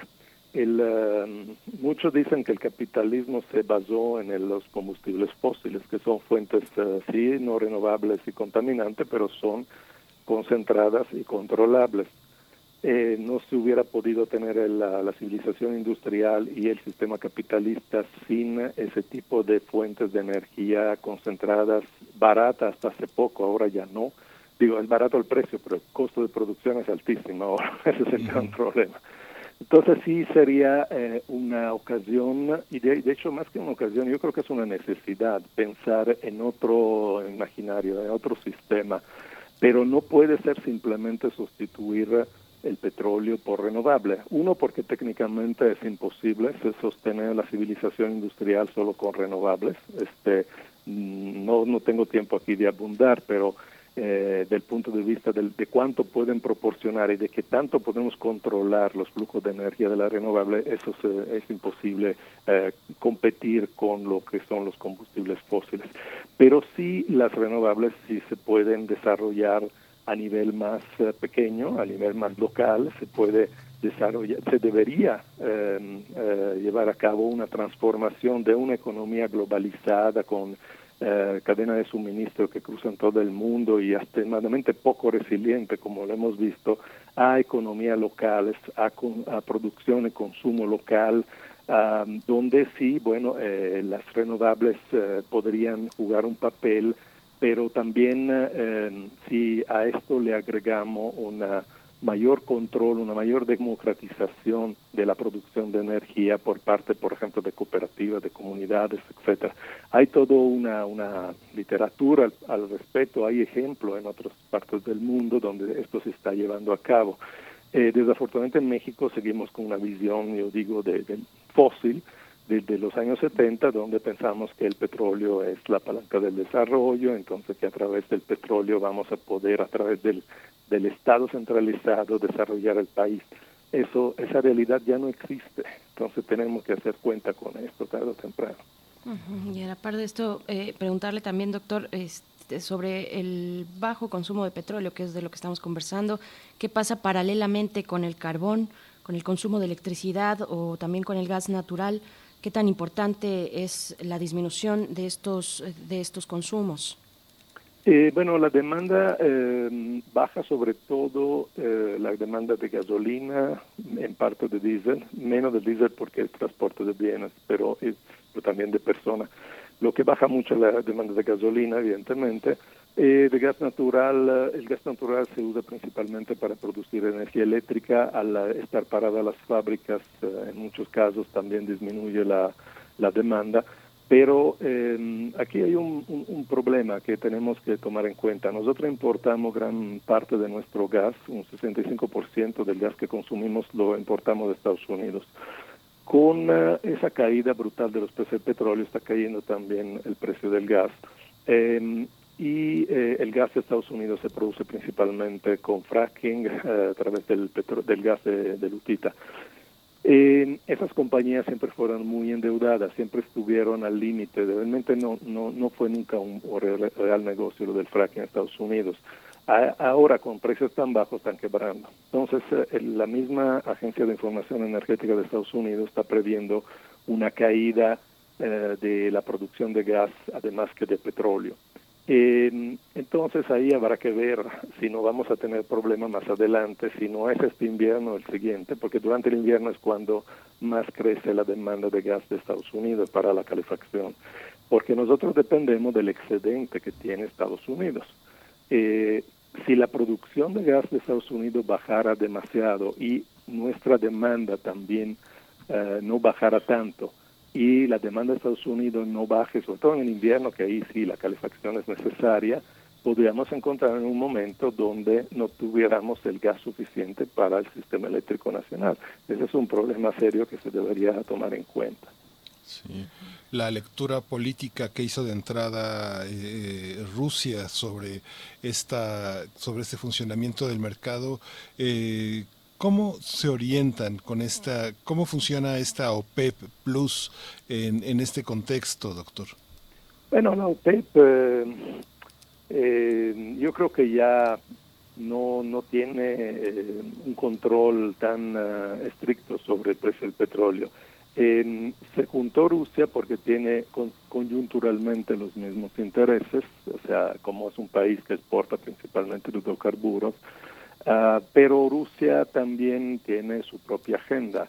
Uh, junto con China eh, son antagonistas de Estados Unidos y no gratis porque Estados Unidos le ha hecho de todo. o sea, en, uh, ellos se están defendiendo, yo digo, no es que están atacando, quien está atacando desde siempre Estados Unidos.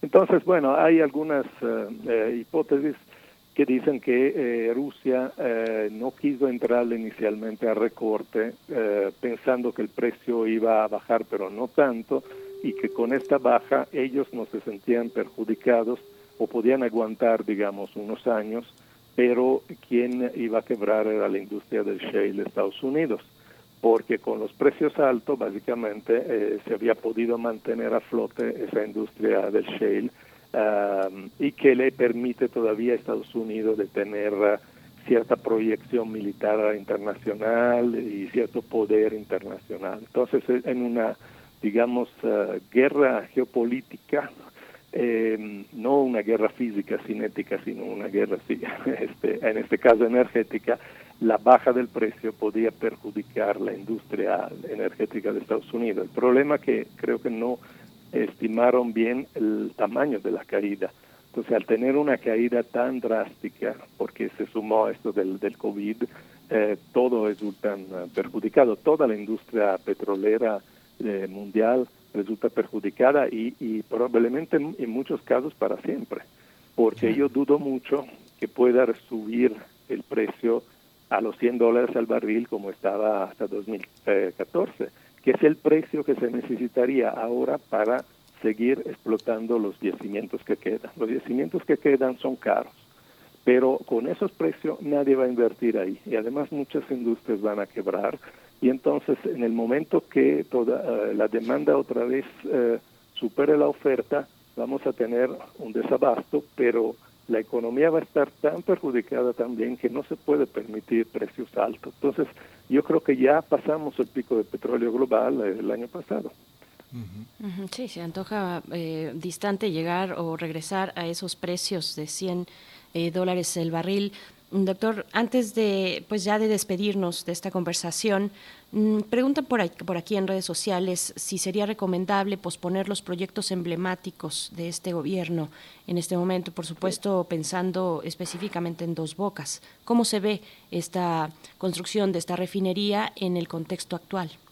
Mire, eh, la, la, construcción ya tenía, digamos, ya teníamos dudas, ¿no? Sobre la viabilidad y la oportunidad de construir esta refinería antes de esto, pero con esta situación yo creo que es totalmente inviable, porque no va a haber este consumo que se prevé y por otro lado tampoco vamos a tener el petróleo para alimentar eh, el consumo actual de gasolina, aunque refinaríamos todo aquí en México. O sea, lo que deberíamos realmente hacer es eh, parar este proyecto y también el aeropuerto y quizás también los trenes estos que son eh, que se basan en una en, un crecimiento del turismo que realmente no va a ocurrir porque el turismo internacional es otro sector que va a tener un golpe mortal y probablemente nunca se va a, nunca va a repuntar. Entonces tenemos que hacernos a la idea que empezó el decrecimiento y tenemos que hacer un decrecimiento sabio eh, de todo. Eh, tenemos que reorientar nuestra economía no tanto a la exportación, como se ha dicho, o el turismo internacional o otras industrias de uso intensivo de energía, sino a necesidades internas. Deberíamos desarrollar más proyectos agroecológicos porque lo principal es comer. Deberíamos hacer programas masivos de transporte público, eléctrico posiblemente, con ese dinero de los megaproyectos deberíamos más bien desarrollar transporte público eléctrico que nos permita continuar a movernos, aunque a un ritmo inferior, eh, con electricidad quizás producida por eh, energías renovables. Si, vemos un poco a mediano y largo plazo, deberíamos eh, tomar esa oportunidad del COVID como el inicio de una nueva uh, un nuevo sistema económico y social también, porque deberíamos también tener menos disparidad en el consumo de energía. En la actualidad, el decil más rico de la población gasta siete veces uh, más energía que, que, los otros deciles. Entonces, todo esto debería ser un programa de un gobierno progresista, yo digo, ¿no? Eh, no el, uh, el desarrollismo petrolero de los años 70. Sí, hoy va a publicar el presidente un decreto de enfrentar eh, la crisis económica y entre los programas que no va a suspender va a ser el de producción petrolera. Se va a continuar con la rehabilitación por lo menos hasta diciembre de las seis refinerías existentes, de la refinería de Dos Bocas, de la generación de energía eléctrica con modernización de plantas hidroeléctricas y bueno, sigue, sigue con toda esta terminación del tren interurbano, del tren Maya. Todo esto va a continuar en este decreto que dio a conocer hoy en esta mañanera? Pues sí, yo creo que la realidad tarde o temprano obligará al menos a corregir, si no es que a, cancelar esto. No vamos a tener el dinero para, para llevar a cabo estos proyectos. O sea, el, el, golpe a las finanzas del Estado es grande, el golpe a la economía también. ¿eh? Además, la reducción de la actividad económica implica menor eh, recaudación fiscal, que de por sí recaudamos muy poco en México. Entonces, si no queremos endeudarnos, y qué bueno que no, este, yo creo que deberíamos hacer un uso mucho más sabio de este dinero, no en, en megaproyectos que están pensados en un crecimiento que ya nunca se va a dar, este, con una visión, yo digo, desde hace 50 años. Pues ojalá que, que, que, porque lo que hemos visto es que están recortando en todo lado, menos en estos grandes proyectos. Entonces nosotros también en la UNAM nos va a tocar este año seguramente. Digo, ya nos tocó en CONACYT que cancelaron, que redujeron, redujeron el presupuesto, eh, cancelaron los fideicomisos y CONACYT está negociando todavía con Hacienda a ver qué le deja. En la UNAM, yo digo, yo me espero un recorte, porque si, si, si hay una baja de los ingresos de Hacienda tan importante, pues nos va a tocar una, nuestra parte también a nosotros. Entonces, ok, uno dice, claro, me, me, me, me aprieto el cinturón, pero ¿para qué? Para que sigan tirando dinero en Pemex o en dos bocas, pues a mí no me, no me gusta eso. claro. Doctor Luca Ferrari, eh, solamente reiterar, pues, cuál es el panorama entonces que se espera para México, eh, un panorama inmediato con esta baja de este desplome de los precios del petróleo. El panorama inmediato es que vamos a tener muchísimo menos ingresos, eh, pero además Pemex va a estar en una situación aún peor, porque hay que recordar que esa cobertura financiera que compró Hacienda es dinero que llega a Hacienda, no a Pemex. Entonces Pemex va a tener unas pérdidas mm, mucho mayor que el año pasado, que ya fueron importantes.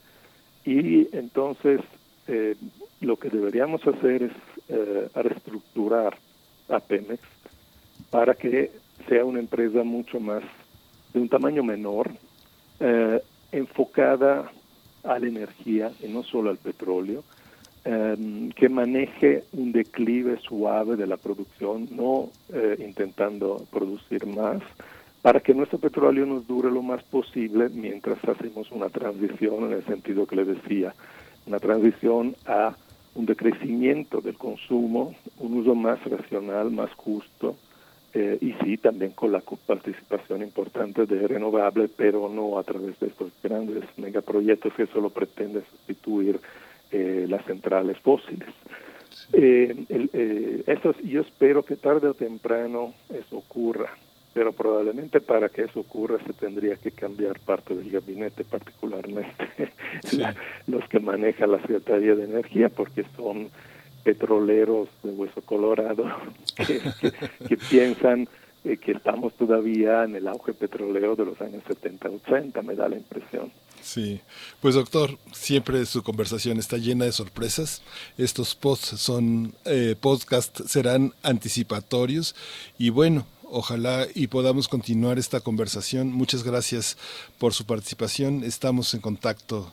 Hasta la próxima, doctor. Sí, muchísimas gracias. Saludo a los dos. Y despedimos esta hora y despedimos a nuestros amigos, nuestros compañeros, nuestros colegas de la radio Nicolaita.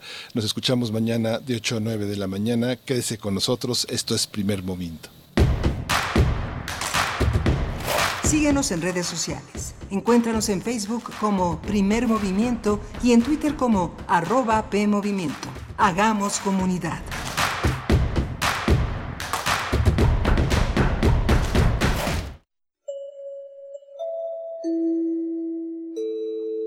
Informamos a nuestra apreciable audiencia que debido a la contingencia sanitaria y de acuerdo con las recomendaciones de la Secretaría de Salud, quedan suspendidas todas las actividades culturales en la sala Julián Carrillo hasta nuevo aviso, así como los talleres y cualquier otra actividad presencial. Estamos tomando todas las precauciones necesarias para garantizar la seguridad. Te sugerimos seguir las recomendaciones de salubridad pertinentes y salir lo menos posible de casa. Gracias por su atención. Radio UNAM, Experiencia Sonora.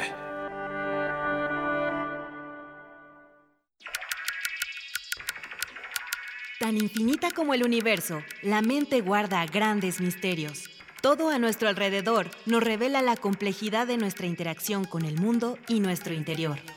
Adentrémonos en la psique humana. Generemos conciencia, psicología y sociedad. Con Berenice Camacho y las doctoras en psicología, Mariana Gutiérrez, Laura Ramos Langurén y el maestro Jorge Álvarez Martínez. Todos los lunes a las 18 horas por el 96.1 de FM. Y su retransmisión los jueves a las 19 horas por el 860 de AM. O si lo prefieres, escucha el podcast en radiopodcast.unam.mx. Radio UNAM, Experiencia Sonora. Este mensaje es para ti, que no has parado de trabajar para que la gran mayoría se pueda quedar en casa. Tú, que te levantas temprano todos los días para cuidar no solo de tu familia, sino de todas las familias de México. Heroínas y héroes mexicanos que, sabiendo del riesgo que corren, no dejan que nuestro país se detenga. A ustedes les decimos, gracias por cuidarnos. Juntos, unidos y fuertes con prevención, fe y esperanza, vamos a salir adelante. Acción Nacional. El jazz. Ejecución improvisada donde se pone al límite la imaginación. La magia de toda infancia. ¿Acaso son los niños quienes tocan dentro de los cuerpos adultos? El Día de las Niñas y los Niños también es el Día Internacional del Jazz. Celebremos con altas recomendaciones musicales de jazzistas mexicanos y la participación de Antonio Sánchez, uno de los bateristas de jazz más prominentes del mundo, quien conversará con Ingrid Boyan y Eduardo Piastro. Acompáñanos el jueves 30 de abril de 11 a 13 horas por el 96.1 de FM. Porque los jazzistas también juegan. Radio UNAM, Experiencia Sonora.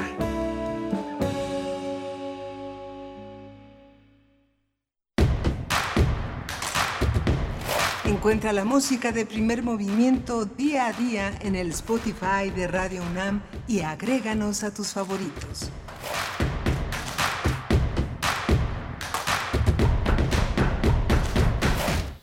Hola, ¿qué tal? Ya estamos de vuelta aquí en primer movimiento en nuestra tercera hora de transmisión en este miércoles 22 de abril. Son las 9 con 4 minutos de la mañana y saludo también a mi compañero Miguel Ángel Quemain en la conducción desde su casa, también a nuestros compañeros que están ahí en, en la producción, en la cabina, en Adolfo Prieto 133, Colonia del Valle, Uriel Gámez, Arturo González, creo que todavía estaba por ahí. Eh, avísenme si no, para saludar también a quien está. Miguel Ángel, ¿cómo te encuentras? Hola, Berenice. Pues aterrados después de la entrada de la fase 3 y luego las perspectivas energéticas del futuro. Bueno, tendremos que trabajar muy duro, tener toda la actitud, todo el optimismo, toda la confianza y sobre todo tejer vínculos. Este país es muy poderoso en la construcción de vínculos, verdaderamente cooperar, ayudarnos, trabajar eh, hombro con hombro para lograr lo que viene y tener muchísima solidaridad que son pequeñas tragedias minúsculas lo que vamos a enfrentar, muchas de ellas invisibles. Tenemos que fijarnos alrededor para poder percibirlas, para percibir eh, la incertidumbre, el dolor ajeno y asumir la propia, ¿no? Así es, ahora que estábamos conversando en la hora pasada con el doctor Luca Ferrari sobre la caída de los precios del petróleo, pues mm, no podía dejar de pensar en una imagen en la que este mundo está en un, en un proceso, me imaginaba yo, como de reseteo, como de resetear el mundo, reiniciarlo, volver a empezar, porque efectivamente no vamos a salir de nuestras casas de este gran confinamiento de la misma manera, porque la sociedad ya afuera, las dinámicas sociales, socioeconómicas han cambiado y, y, hay que pensar, hay que prever y pensar cómo va a estar esta situación, cómo va a estar la situación económica en México y, pensar también en el presente, quiénes son las personas que están siendo profundamente afectadas aún más de aquellos que tenemos el privilegio de permanecer en casa, aquellos que no, que no tienen ese privilegio y precisamente vamos a estar conversando en nuestra mesa del día sobre las personas en situación de calle y cómo se enfrenta esta pandemia de COVID-19 cuando se vive en ese contexto, cuál es la responsabilidad del Estado y cuáles son los, las acciones que están tomando para paliar un poco pues los embates de una enfermedad como esta en personas que eh, tienen mm, generalmente pues condiciones complicadas de salud, ya desde el mismo hecho de no poder resguardarse en un espacio físico, pues bueno, ya lo hace complicado. Así es que vamos a estarlo, eh, vamos a, a conversarlo con Luis Enrique Hernández, director de El Caracol AC en unos momentos más. Y antes de ello, pues llegará la poesía necesaria, cada vez y cada día más necesaria, Miguel Ángel. Sí, y bueno, no hay mal que dure 100 años, comentábamos eh, en nuestro chat. Eh, el periodo especial en Cuba, parecía que nunca iban a salir de esa carencia de gasolina, los coches se iban deteriorando poco a poco, los neumáticos explotaban por falta de circulación, ya no había manera de prender los vehículos, pero Cuba fue saliendo, pero parecía que que no iba a pasar, que la bicicleta era lo único, el único instrumento de movilidad en la isla, pero bueno, no hay mal que dure 100 años. Y vamos con la poesía necesaria. Vamos con la poesía. Primer movimiento. Hacemos comunidad. Es hora de poesía necesaria. Pues eh, ayer eh, Berenice Camacho eh, propuso un poema de Amparo Dávila previendo la conversación también de hoy y justo también hoy que tuvimos la conversación propongo otro. Voy a leer Acuática de Amparo Dávila y lo vamos a acompañar con un músico que le ilusionaba mucho y le ilusionaba por la cercanía que ella logró tener con Julio Cortázar. Julio Cortázar le escribió una carta diciendo que esa incertidumbre de sus personajes personajes, de las atmósferas, era lo que eh, la colocaba como una justa heredera de Edgar Allan Poe, que él acababa de traducir por aquellos años. Y bueno, Charlie Bird Parker cumple 100 años este año y vamos a escuchar una de sus piezas sorpresas en esta eh, emisión. Voy con Acuática. Dice Amparo Dávila. Iré por la noche hasta el río musical cuajado de estrellas Iré a bañarme en sus aguas color de turquesa. Escucharé los lamentos de las ramas inquietas. Creeré piedras móviles, los sapos grises. Correré por la orilla de arenas dormidas, persiguiendo luceros. En la arena quedarán las huellas de mis infantiles goces. Navegaré por el río con mis brazos por remo. Al río cruzaré con remos alados y brotarán de mis manos las flores del agua. Desafiaré los peligros de las aguas profundas, sumergida en su seno. Me pensarán acuática interrumpiré el sueño de los pececillos leves. A los peces de mil colores les robaré sus sueños de perla. Liberaré los cabellos con ansias de redes. Pescarán estrellas de coral y de nácar. Cansada de juegos, descansaré a mi antojo sobre el regazo del río. El río adornará mi cuerpo con encajes de espuma.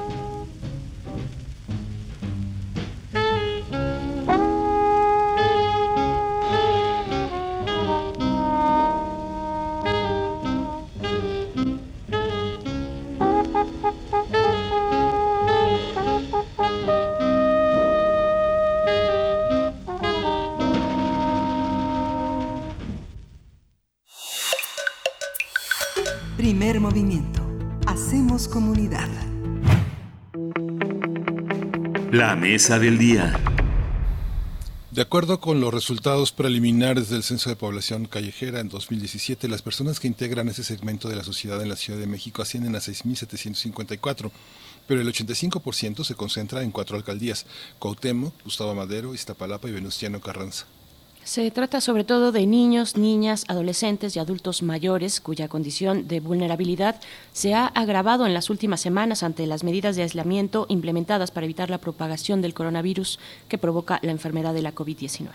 Por ello, algunas organizaciones dedicadas a la atención de las personas en situación de calle han exhortado a las autoridades correspondientes a tomar las previsiones necesarias para proteger a la población callejera. También han denunciado que no está, esta población no ha recibido información sobre la pandemia de la COVID-19 y el pasado 26 de marzo las autoridades del gobierno local anunciaron un mecanismo de atención a la población en situación de calle. Conversaremos sobre las personas en situación de calle ante la pandemia de la COVID-19 y para ello nos acompaña en la línea en primer movimiento Luis Enrique Hernández.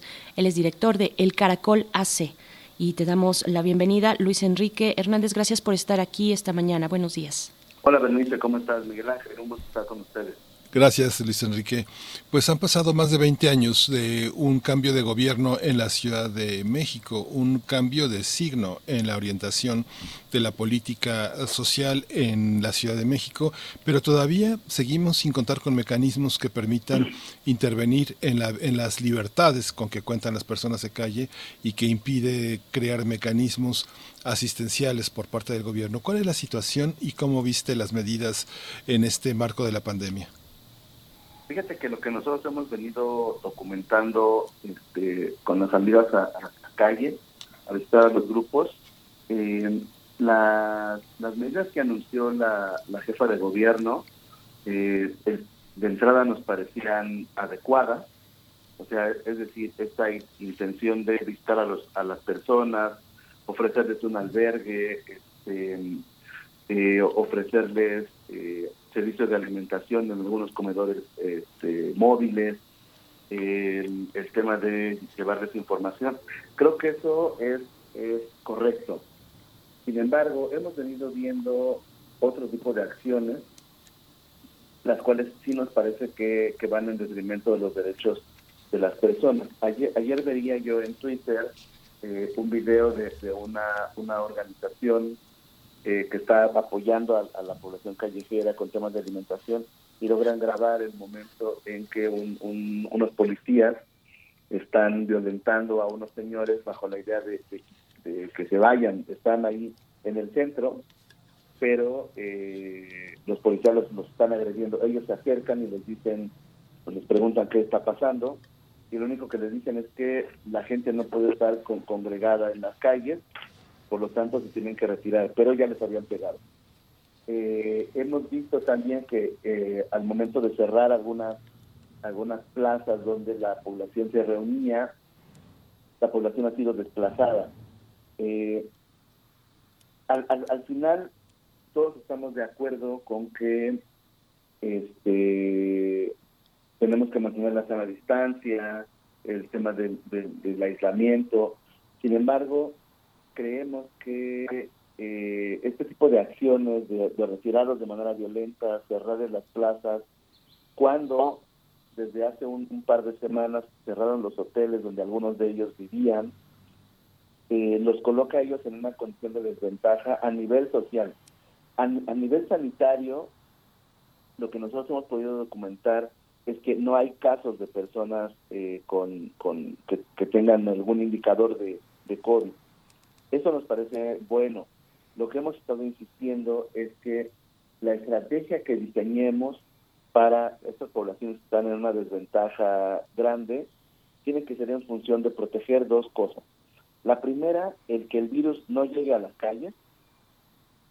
Y, te pongo un ejemplo, parte de la eh, del protocolo de seguridad sanitaria que tenemos en el Caracol, quien estamos yendo a la calle, es cuidar, no llevar el virus, todo la indumentaria que traemos, todo el tema del agua, gel, todo el protocolo de, cuidado, va en el sentido de nosotros no llevar el virus a la población, ¿no? Entonces, creo que la protección tiene que ir en sentido, en ese sentido. Y la, y la protección social tiene que ir en el sentido de revisar cómo están eh, sus temas de alimentación.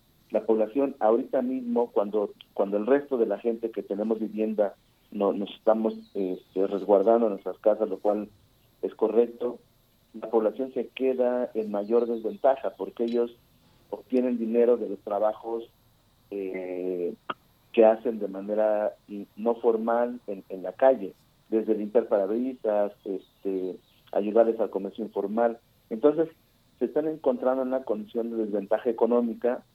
De por sí ya eh, sus ingresos son precarios, pero en la medida en que no hay gente, tienen menos ingresos, este, va a haber escasez de, de, alimento para ellos. Afortunadamente estamos viendo que hay eh, muchas organizaciones, gente solidaria que está llevando alimento a las calles. Sin embargo, yo sí creo que todos los que vayamos a la calle tenemos que cuidar el, no llevar el virus.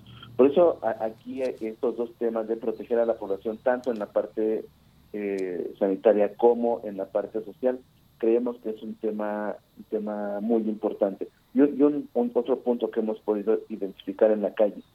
Eh, salió una nota la semana pasada donde una de las estrategias eh, de, la, de la autoridad era ir a, los grupos de calle y desinfectar sus cosas con cloro o con, o, con creolina. E, eso está en una nota también de periódico. Lo que hemos documentado en la calle es que al rociarle sus cosas con cloro, se está despintando su ropa, ellos se sienten incómodos porque creen que ellos son este, quienes que, a quienes están desinfectando. Creemos que el mensaje es, en este caso, no es el más adecuado la población no, no, no estamos teniendo indicadores o casos con COVID, no son medios un poco de infección a quienes hay que llegar a desinfectar.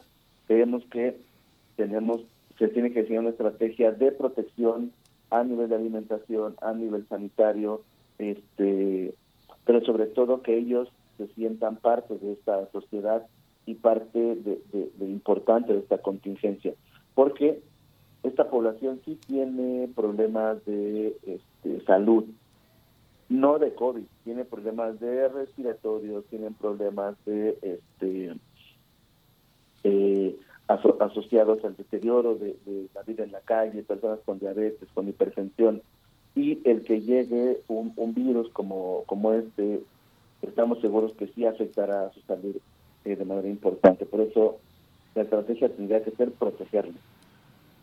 Así es. Eh, mm, Luis Enrique, a ver, es, complejo, es, es eh, pues tiene su, su, complicación todo, todo este panorama, lo sabemos. Y también sabemos que, en, por ejemplo, dentro de las cuatro alcaldías que tienen eh, mayor cantidad de población en situación de calle, se encuentra, por ejemplo, Iztapalapa. Iztapalapa encabeza el número de casos de COVID-19 en la Ciudad de México al menos así fue hasta toda la semana pasada, y está encabezándola con un número bastante elevado. Eh, cuando se trata de una acción de gobierno para proteger a población en situación de calle, ¿hasta dónde puede llegar el gobierno y dónde empieza también la autonomía de esa población, de esas personas, su decisión de permanecer en las calles y no ir tal vez, no acudir a un albergue aunque sea temporal? ¿Cómo, cómo podemos entender este límite, este balance? Fíjate que el mensaje lo ha dado la propia autoridad. El, presidente, eh, la jefa de gobierno han insistido en que no no van a, a, ver, no va a haber toque de queda, no va a haber eh, violación de las garantías individuales de la, de la ciudadanía, ¿no? Es decir, yo que puedo salir a caminar a la calle, puedo salir a trabajar, este, puedo eh, desarrollar mis actividades y están dejando en, la decisión de, la, de las personas una invitación muy amable, eh, muy cordial de que quedemos en casa. Creo que esa invitación tiene que ser, o, ese principio de no violentar las garantías individuales, tiene que estar con toda la población, no solo con los que tienen vivienda. Eh, la población callejera no está en la calle porque este, les, guste o porque sea mejor dormir en la banqueta que en una, que en una cama. Hay una serie de condiciones eh, incluso de muchos años, que los han llevado a estar en esa situación. Personas que tienen este, problemas con el consumo de sustancias, con el alcohol, con otras drogas, que lo tienen en una condición eh, pues, complicada, además de lo que significa ya el, que ellos se sientan parte de los, de los grupos o colectivos de calle, que no tengan confianza en las autoridades. Entonces, yo creo que el límite lo está poniendo la propia autoridad. ¿no? No, no, no creemos que sea lo más adecuado llevar de manera forzada a las personas a los albergues, este, que la policía los violente, que, que les cierren las plazas, porque en realidad esta población no tiene otros espacios a donde ir. Nosotros en, en las salidas a calle hemos estado preguntándoles si tienen algún familiar, eh, dónde se puedan este, aislar, si tienen, si hay algún albergue donde se sientan cómodos para que vayan, ¿no? Pero en las, en las salidas, eh, la propia población nos comenta que, que eso no es posible. La alternativa que tenían algunos, no todos, era poder pagar hoteles, pero los hoteles se los cerraron. Entonces, yo creo que esta medida que plantea la autoridad de, apelar a la, a la, a la, a la, a la conciencia de la ciudadanía, este, este buen trato que están demostrando con con todas las personas para que no haya toque de queda o estas medidas más, más rígidas, eh, creo que tienen que aplicar con toda la población. Y no, no, no, no tiene que haber distingo, pues. Oye Luis, ¿cómo podrías decirnos eh, ¿Cómo están organizadas las poblaciones callejeras? Cuando decimos en la entrada de esta nota que fundamentalmente las alcaldías donde más aparecen afectados son Cuauhtémoc, Gustavo Madero, Iztapalapa y Venustiano Carranza, ¿qué características tienen? En Venustiano Carranza hay grandes mercados. En Iztapalapa el tejido social también permite redes de solidaridad que no hay en otras partes. En Cuauhtémoc pues sí es la indigencia, plazas, puentes y en Gustavo Madero se da un escenario semejante al de Venustiano Carranza, pero ¿quiénes son? ¿Cómo se mueven? Eh, ¿Tienen familias? ¿Nacen niños entre ellos? Eh, ¿Van a albergues? ¿Van a comedores? ¿Cómo los distinguimos? ¿Dónde están?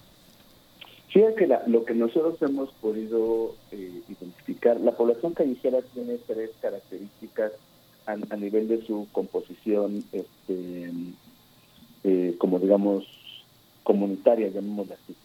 La, primera estamos hablando de colectivos que se reúnen, en, tal como lo identificas, eh, cerca de mercados, cerca de plazas, este, en jardines, este, en, las esquinas.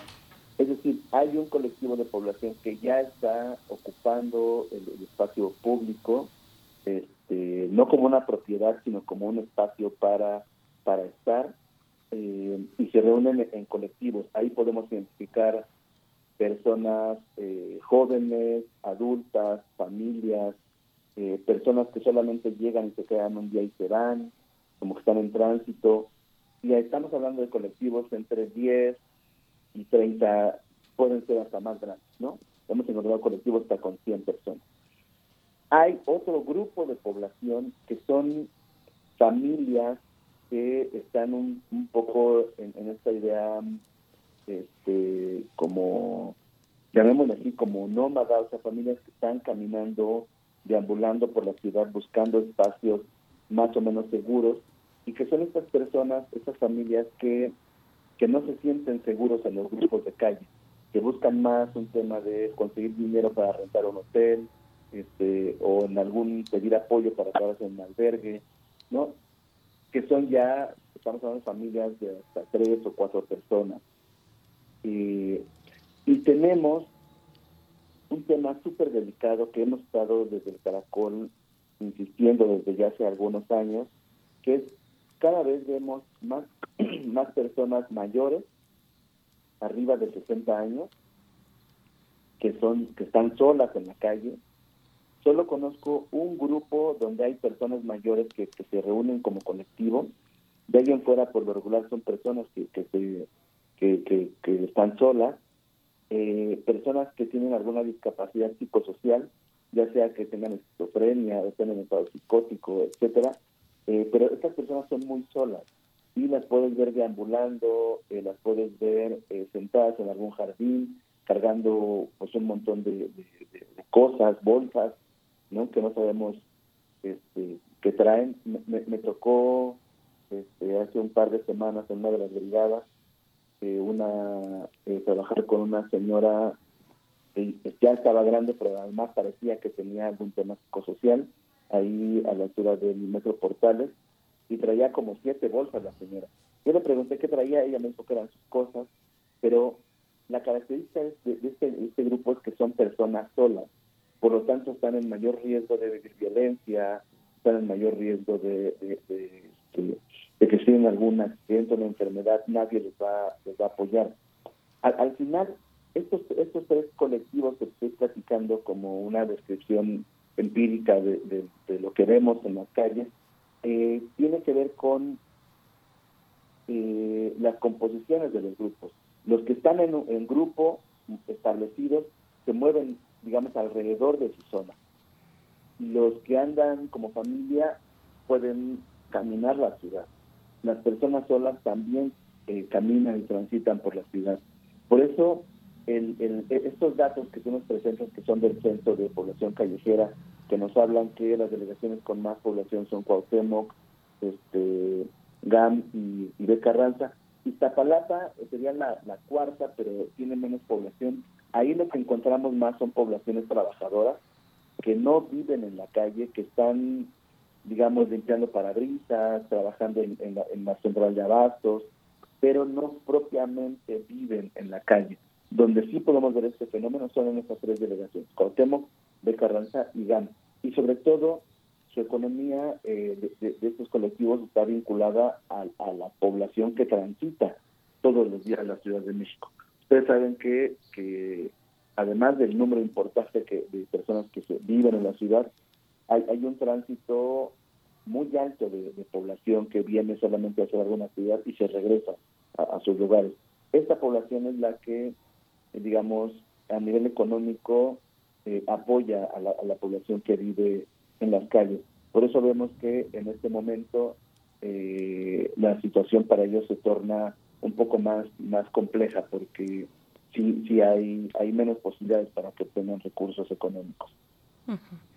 Luis Enrique Hernández, también algo que puede presentarse como una preocupación, como una amenaza muy puntual en este momento, donde han cerrado comercios, donde ha bajado el flujo de personas, el tránsito este, en fin, toda esta situación de confinamiento, es aquellas personas que no están en situación de calle, pero que son susceptibles a estarlo. Estoy pensando en personas migrantes, en trabajadoras y trabajadores sexuales que tal vez encontraban eh, su, lugar eh, de descanso en algún hotel que ahora está cerrado. Y pienso también en personas en riesgo de desalojo. ¿Cómo ver este otro panorama de los que no están eh, específicamente en la calle, pero que podrían estarlo bajo esta contingencia? Sí, para, para responder esto voy a hacer un, paréntesis previo. Nosotros hemos planteado que la gente llega a la calle eh, porque al enfrentarse a un problema complejo, ya sea de salud, ya sea de consumo de drogas, ya sea a nivel social o de relaciones familiares, no encuentra dentro de la estructura de protección de la sociedad un apoyo que lo mantenga dentro de dentro de esta estructura. Te pongo un ejemplo, si tiene problemas con su con piensa en una persona de cualquier edad, eh, ya sea un niño, un joven, una persona mayor, una, una familia, que, que tengan un problema interno a nivel familiar y no encuentren apoyo dentro de su red inmediata de familia para que para que les ayude, van a buscar a su comunidad. Si en la comunidad no encuentran apoyo, eh, van a perder un poco estos dos lazos. Lo único que les quedaría es la estructura de las instituciones del Estado. Nosotros planteamos que cuando alguien llega a la calle es porque falla toda la cadena de protección, desde la familia, la comunidad, hasta las instituciones, eh, como, el bienestar social, el BID, este, todos los mecanismos que pueden proteger a alguien cuando tiene un problema. Eh, de hecho, hay, un concepto que a mí me, duele mucho que hablamos que es una, una derrota social el que una persona llegue a, la calle. Para responder esto que tú me preguntas, eh, si estamos encontrando que ya tenemos muchas derrotas sociales al ver mucha gente ya instalada en el espacio público, creo que eh, tenemos que poner un poco especial precisamente en lo que plantea. Eh, ¿Qué pasa con las personas que vivían en hoteles y ahora están viviendo en la calle como trabajadoras sexuales, eh, personas que estaban en tránsito a una vida independiente, personas migrantes? ¿Qué pasará con las personas que ahorita no tienen posibilidad de pagar su renta? que les comento, familias que ya teníamos en proceso de vida independiente, ahorita mismo nos están llamando pidiendo auxilio porque eh, no hay recursos para que paguen su renta. Me, me, dicen, oye, fíjate, es que yo estaba pagando mi renta, pero me corrieron del trabajo y ya mi renta se vence el, el, primero de, de, mayo o el 10 de mayo. No tengo, no me alcanza para pagar la renta. ¿Qué hago? Es decir, esas personas no están todavía con una amenaza de desalojo, pero se van a enfrentar a ello. Nosotros creemos que la mayor crisis, además de la sanitaria, que es muy complicada, se viene en los próximos meses. O sea, necesitamos preparar el terreno para las familias que no logren pagar sus rentas, para las familias que no tengan posibilidad de alimentarse. Eh, por eso, desde el Caracol estamos apelando mucho a la solidaridad social. Creemos que este momento de crisis eh, sanitaria y social es un muy buen momento para rescatar lo mejor, lo mejor de esta, de esta sociedad. ayer vi una nota donde una colectiva de, de, chavas trans está, abrió un comedor comunitario. Esas expresiones de solidaridad me parece que tienen que brillar en este momento. El que vea yo un video donde una, un colectivo defiende a un, a un par de, señores que están durmiendo en la calle de la policía, eso es lo que tenemos que rescatar. Eh, si la autoridad no está poniendo el foco especial en la protección de estos colectivos, creo que la, sociedad mexicana siempre ha demostrado lo mejor de sí al, al salir al salir y, dar la cara este, frente a, a estas crisis sociales, ¿no? Sí, justamente este colectivo trans Estado de México y alrededores eh, tiene su aniversario el 31 de marzo, que es el Día de la Visibilidad Trans, y muchos de ellos eh, han puesto eh, sobre la mesa la necesidad de atender a los, a los trans, a la comunidad trans que ha envejecido, que ha enfermado y que no tiene dónde acudir y que son víctimas de una gran discriminación por parte del sistema de salud, porque son personas que llegan ya eh, acompañadas pero muy deterioradas y se les niega el servicio. Digamos, ha habido muchos videos, muchos testimonios de esta comunidad que están en Facebook, están al alcance de todos, de lo que ha pasado con ellos. También se han hecho visibles estas comunidades que pareciera que la opción de su sexualidad de vivir, es, es, es, el eje de su desgracia, es el eje de su visibilidad. ¿Cómo lo ven ahí desde el colectivo, Luis? Fíjate que afortunadamente este, eh, esa, la comunidad trans o la comunidad LGBTQIQ y más son, son un colectivo bastante solidario y tienen una lucha eh, muy, muy larga por sus derechos humanos. Eh, nosotros estamos conscientes que viven una discriminación brutal todavía, pero al menos en la calle, eh, con la población con la que nosotros trabajamos, identificamos muy poca gente que, que, sea de la comunidad. cada vez hay más, más colectivas que, se, que se logran organizar y logran encontrar apoyos para, para las personas mayores que están como, como en esa en esa condición de desventaja por su por su sexualidad, por su, preferencia sexual o sexogenérica. Eh, sin embargo, eh, creemos que hay que poner un poco especial en ellos. Encontramos poca población de esa en la calle, este, población trans, eh, población gay, porque creemos que como colectivas o colectivos logran diseñar cierta estrategia de protección, este, lo que no sucede con la población callejera. Eh, desarrollar procesos de organización es muy complejo por su propia este, estructura de, vida en la calle. Nosotros lo hemos estado impulsando desde hace mucho tiempo, pero todavía somos las organizaciones quienes, quienes damos voz a la población callejera. Eh, hay algunos ejercicios donde ellos ya participan ellas participan, pero a diferencia de la, de la población de diversidad sexual, este, con la población cajera todavía nos cuesta mucho trabajo.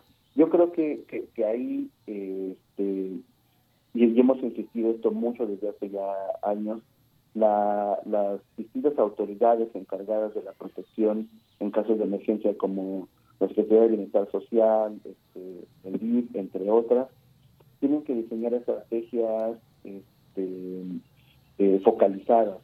Focalizadas significa que se analice un fenómeno social con todas sus aristas y se diseñe la estrategia particular. En este caso con la población de diversidad sexual, la población trans.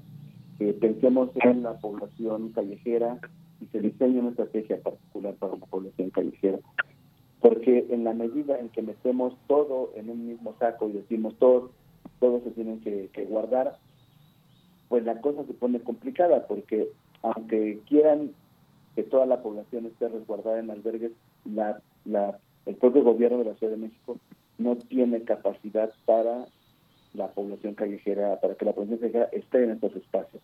Y lo mismo pasa con, con la población trans. Necesitamos acciones focalizadas que entiendan la, propia dinámica eh, que tiene cada, cada, cada colectiva, cada colectivo, este, para que quede esta estrategia más apegada al marco de derechos humanos. Por supuesto, también estoy pensando, bueno, ahora que comentan lo de la diversidad sexual, hay incluso todo muy focalizado en Ciudad de México, desafortunadamente no en los estados, pero pienso, no recuerdo el nombre, pero hay una casa hogar para personas trans eh, adultas mayores. Con, esa, con ese nivel de especificidad, ¿no? Eh, está también Tiresias, Casa de Muñecas. Estoy pensando... ¿Perdón?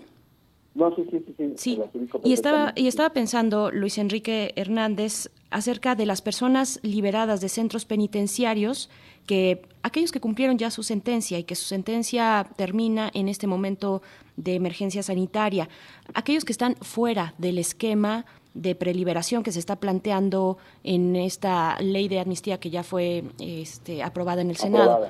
Ajá esas personas que ya llevaban un proceso, que su proceso llega al final, su sentencia fue cumplida y que salen a las calles, que muchas veces no tienen esta red de apoyo social. ¿Qué decir también de esas otras personas que están en vulnerabilidad y cómo, sobre todo, eh, todos los demás podemos apoyar de alguna manera? Que es una pregunta que nos están haciendo en redes sociales eh, para ti.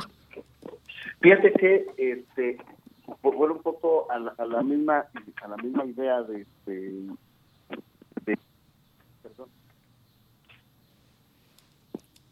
Creo que estamos perdiendo la comunicación con Luis Enrique, o no sé si soy yo. Eh, que nos diga por aquí la producción. Miguel Ángel, ¿tú me escuchas? Sí, se movió, se movió. Eh, y justamente lo que, lo que mencionas es muy importante que se generó a partir de esta pregunta que realizaste sobre los trabajadores sexuales, que el deterioro, la, la, miseria, sus falta de condiciones los ha orillado a ser como una especie de, de desecho social, de desecho humano que han sido abandonados por sus tratantes, maltratados, eh, en, los que no han sido asesinados pues están en esa situación de vulnerabilidad, pero justamente la comunidad trans tiene toda esta solidaridad, lo que mencionaste, Berenice Casada de las Muñecas Tiresias, que también es una agrupación que desde el año pasado está dedicada a defender la diversidad sexual. Inauguraron el diciembre pasado la Casa Hogar Paula Buenrostro, que es el primer albergue en la Ciudad de México dedicado exprofeso a las personas trans. Es muy conmovedor, es verdaderamente... Eh, eso somos, somos, somos, somos, también somos ellos, somos ellos. Y es eh, importante también esto que dice Luis, no llevemos el virus en, una voluntad de ayuda y de solidaridad, tenemos que tener cuidado de, este, de, no, de no infectarlos, de, generar límites y por eso esta conversación.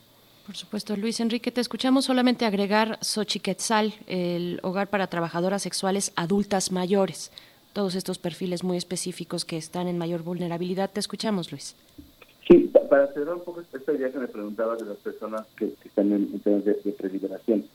Fíjate que lo que nosotros hemos, hemos visto es que a las calles llegan muchas personas que en, tanto salen de, de, sus temas de privación de libertad, al, llegar a sus familias, muchas veces no son bien recibidos y vuelvo un poco a, la idea que les decía de por qué llega alguien a la calle.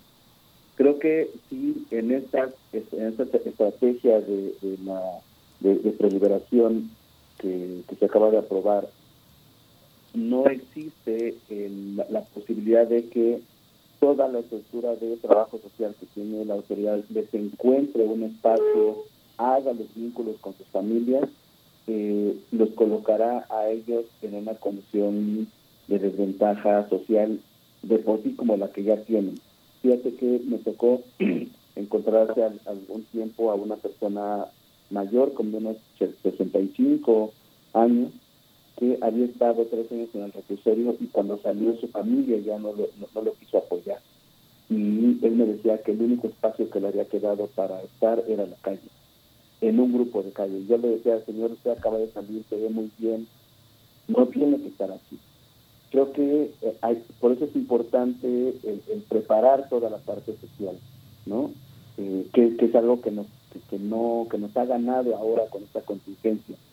Este, estamos muy preparados en la parte sanitaria, yo creo que lo han hecho muy bien, ¿no? El que tengamos información todos los días es correcto, en la parte sanitaria, pero ¿qué está pasando con la parte social y con lo que se nos viene? Porque el, impacto económico que, va a tener esta, esta, esta pandemia, eh, ya decía una, una funcionaria, este, no recuerdo si era del Fondo Monetario, que decía que eh, se viene una crisis parecida a la del 29 del siglo pasado, ¿no? Es decir, ¿cómo estamos preparándonos para todas las complicaciones sociales que tiene esta pandemia y creo que una de ellas eh, tiene que ser qué va a pasar con estas personas que saldrán en, en, libertad, qué vínculos nuevos, qué oportunidades sociales, qué oportunidades laborales van a tener, ¿no? Para poder sobrevivir en una crisis tan grave como la que, como la que se está o, se puede Ojalá y México no, he visto lo que ha anunciado el, presidente en torno a, la, a, la, a las oportunidades para, para enfrentar la crisis económica, pero ojalá y sean del tamaño de, la complejidad que estamos por. Pues muchas gracias eh, Luis Enrique Hernández, director del Caracol. Vamos a seguir con este tema, es un tema que no que no se agota en una en un primer acercamiento y sobre todo que esta crisis ha sido fundamental para entender muchas de las cosas que vivimos y bueno, nos despedimos. Muchísimas gracias. No a ustedes, a ustedes les envío un abrazo a distancia y, esperemos que, sigan considerándonos para, para platicar de lo que estamos haciendo en este tema. Por supuesto, Luis Enrique Hernández, estaremos eh, con mucha atención, muy pendientes, gracias a ti. Hasta pronto. Eh, solamente dar el dato. Gracias, Luis Enrique. Mm, dar un dato, Miguel Ángel, muy brevemente eh, sobre pues lo que propone la Secretaría de Inclusión y Bienestar Social en la Ciudad de México, esto que ya mencionábamos muy al inicio, que es el mecanismo de atención a población en situación de calle. Ustedes lo pueden encontrar en la dirección Civiso civiso.cdmx.gov.mx. Civiso son las siglas de la Secretaría de Inclusión y Bienestar Social, donde se pone a disposición pues las acciones que la Civiso llevará y está llevando a cabo ante esta pandemia de COVID-19 en las calles de la Ciudad de México para atención a adultos mayores y personas en general en situación de calle. Ahí pueden encontrar las medidas de atención, de protección, eh, para este tipo eh, de personas que se encuentran en abandono social. Y pues bueno, con esto vamos a ir con música, ¿no? Sí, vamos a escuchar de Patio Solar, Tiempo para los dos.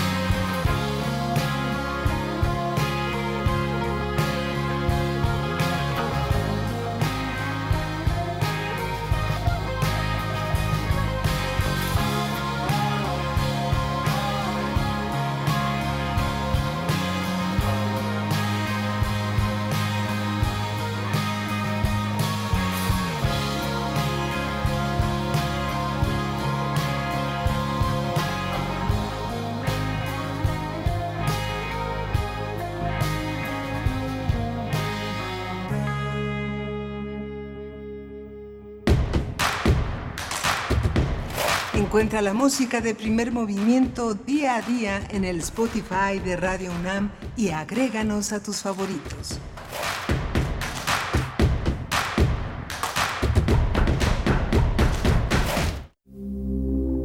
Química entre nosotros.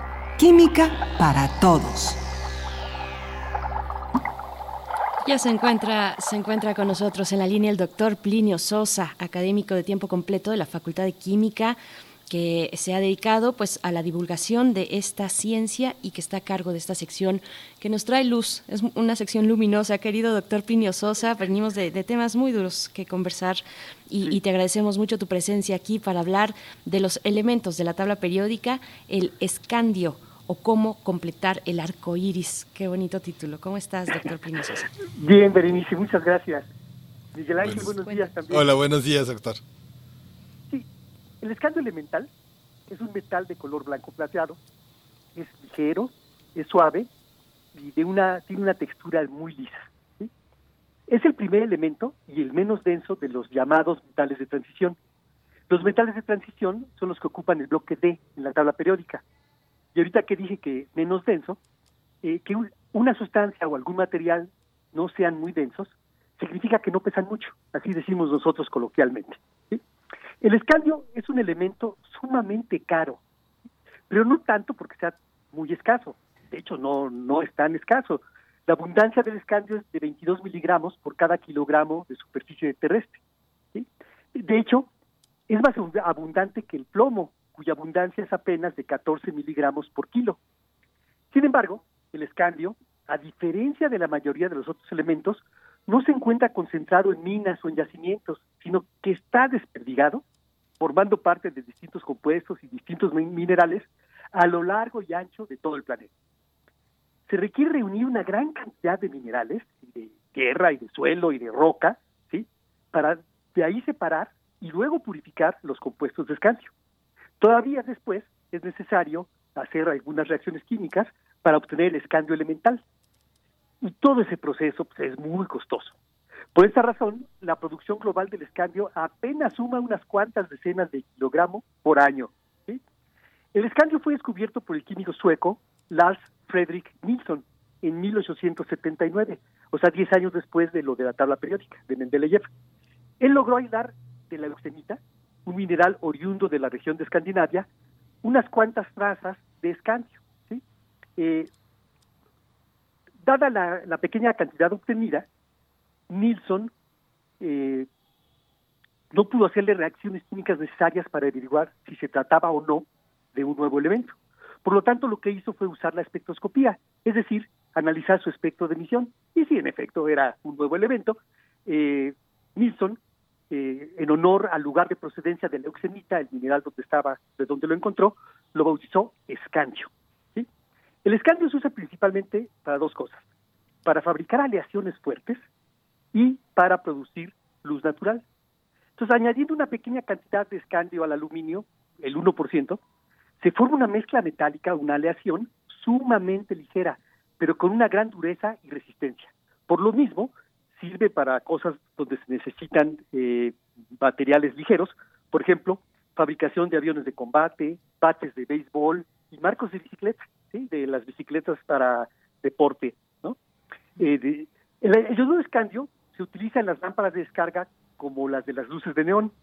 En ellas se hace pasar electricidad a través de un gas, que puede ser vapor de mercurio, puede ser un gas noble, puede ser vapor de sodio, y es curioso, ¿no? Dependiendo de la temperatura que se adquiera un determinado material, un determinado objeto, se puede emitir una parte o todo el intervalo de la luz visible. Los Homo sapiens hemos evolucionado para poder detectar una fracción pequeñita del espectro electromagnético. Es la luz visible la que nos podemos ver. El espectro electromagnético se extiende desde las ondas de radio y televisión hasta los rayos gamma y un pedacito chiquititito es lo que nos podemos ver con nuestros ojos, que es la luz visible. Esa, como todos sabemos, este, si la descomponemos, va del rojo al violeta. Abajo del rojo está el infrarrojo y más allá del violeta está el ultravioleta. El calorcito que se siente cuando estamos cerca de un objeto caliente es radiación infrarroja. Eh, conforme más se calienta un material, la radiación emitida se acerca a la luz visible. ¿sí? Eh, en algún momento empieza a emitir este, la primera parte de la luz visible, es decir, luz roja. ¿sí? Decimos que se puso al rojo vivo. ¿sí? Si ese objeto pudiera calentarse más, digamos hasta la temperatura que hay en la superficie del Sol, la radiación emitida contendría toda la luz visible y nosotros veríamos blanco el objeto, un metal ¿no? que está siendo calentado, decimos que se puso al blanco. En las lámparas de descarga, el gas que está en su interior está a tal temperatura que puede emitir una luz casi blanca, pero no idéntica, no idéntica a la luz blanca. Algunos colores están en menor proporción que la que tiene la luz solar. Así, en las lámparas de halógenos metálicos, una variedad de este tipo de lámparas de descarga, se añaden yoduros de varios metales, entre ellos el escandio, pero también puede haber sodio, talio, indio, entre otros, ¿no? Para generar una luz muy semejante a la luz solar. Estas lámparas se usan principalmente en espacios abiertos, este puede ser para iluminación pública, puede ser estadios, puede ser exhibiciones, etcétera, ¿no? A tal grado es el parecido que logran estas lámparas con la luz solar que recientemente se ha descubierto que la luz eh, generada por las lámparas de escandio aumenta la eficiencia de los cultivos de plantas cuando se tienen en ambientes cerrados. O sea, lo, logramos engañar a las plantas y creen que es luz solar. Este, bueno, una última reflexión. No es fácil reproducir la luz que irradia el sol, pero para eso está el descanso, para completar el arco iris. Maravilloso, querido Plinio Sosa. Muchas gracias, nos encanta. Te escucharemos dentro de ocho días, el miércoles, con más En ocho días aquí, nos escuchamos. Así es. Gracias, Plinio Sosa. Saludos. Saludos. Pues tenemos también una, una, noticia que nos pide nuestra productora, cuya idea ha sido que el viernes tenemos un cine club hertziano de Gabriel Retes. Todavía es una sorpresa nuestro crítico de cine, solo que es importante tratar de ver en estos días su filmografía. En YouTube se pueden conseguir gran parte de sus películas, pero también en Filmin Latino, donde él tenía a resguardo una serie de producciones que bien vale la pena ver, rescatar y reflexionar sobre ellas, porque Retes verdaderamente es un cineasta potente, actual y bueno, seguirá entre nosotros mientras siga vivo su cine, mientras tenga espectadores. Sin duda, Miguel Ángel Quemain, pues bueno, también les invitamos, fíjense que estamos haciéndoles una propuesta que los viernes de música, de complacencias musicales aquí en Primer Movimiento, pues nos envíen ustedes un mensaje de voz, un mensaje de voz a nuestro correo primermovimientounam@gmail.com si ustedes quieren una petición musical, la pueden acompañar con una nota de voz que explique por qué quieren esa, esa, esa, canción, por qué quieren que suene aquí, si es una dedicatoria o tal vez es una canción que les ha acompañado en un momento especial de su vida. Bueno, nos lo pueden enviar esa nota de voz en, a nuestro correo electrónico, una nota de no más de 15 segundos que presente a la canción y que nos diga por qué la quieren. Y pues bueno, ya nos estamos despidiendo, ya nos están eh, aventando la música, la producción, Miguel Ángel. Mira, nada más, si me permiten decir rápidamente que ya en una última en, en, las últimas noticias, lo más más reciente, se detectaron ya cuatro casos de eh, COVID-19 en reclusorios de la Ciudad de México. Esto ya lo reportó así la Secretaría eh, de Salud eh, en un, es, un caso que pertenece al reclusorio Oriente y tres en el reclusorio Norte. Y se trata de personas que fueron ingresadas a estos centros penitenciarios recientemente en, hace poco tiempo, que fueron contenidas por los mismos protocolos que ya se tenían establecidos al interior de los centros penitenciarios. Y bueno, eh, es la noticia que podemos compartirles esta mañana. Ya hay personas privadas de libertad en Ciudad de México, cuatro específicamente, en, eh, pues que ya fueron diagnosticadas con COVID-19, se encuentran pues en cuarentena, se encuentran en un aislamiento, que hay que también revisar las condiciones de ese aislamiento en fin, con eso nos despedimos, Miguel Ángel. Sí, nos despedimos, nos escuchamos mañana en punto de las 7 o a partir de las 7 y estamos escuchando de fondo a Miles Davis, Red China Blues. Quédense con este estupendo músico y bueno, esto fue primer momento. El mundo desde la universidad.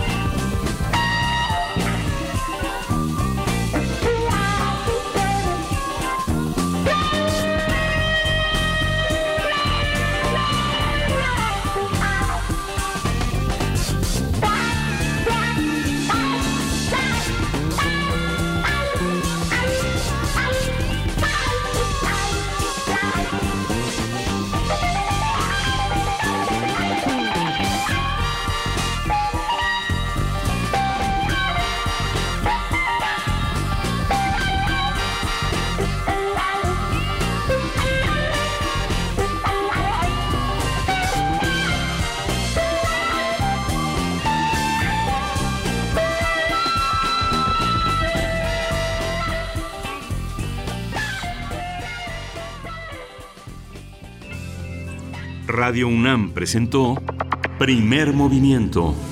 El mundo desde la universidad.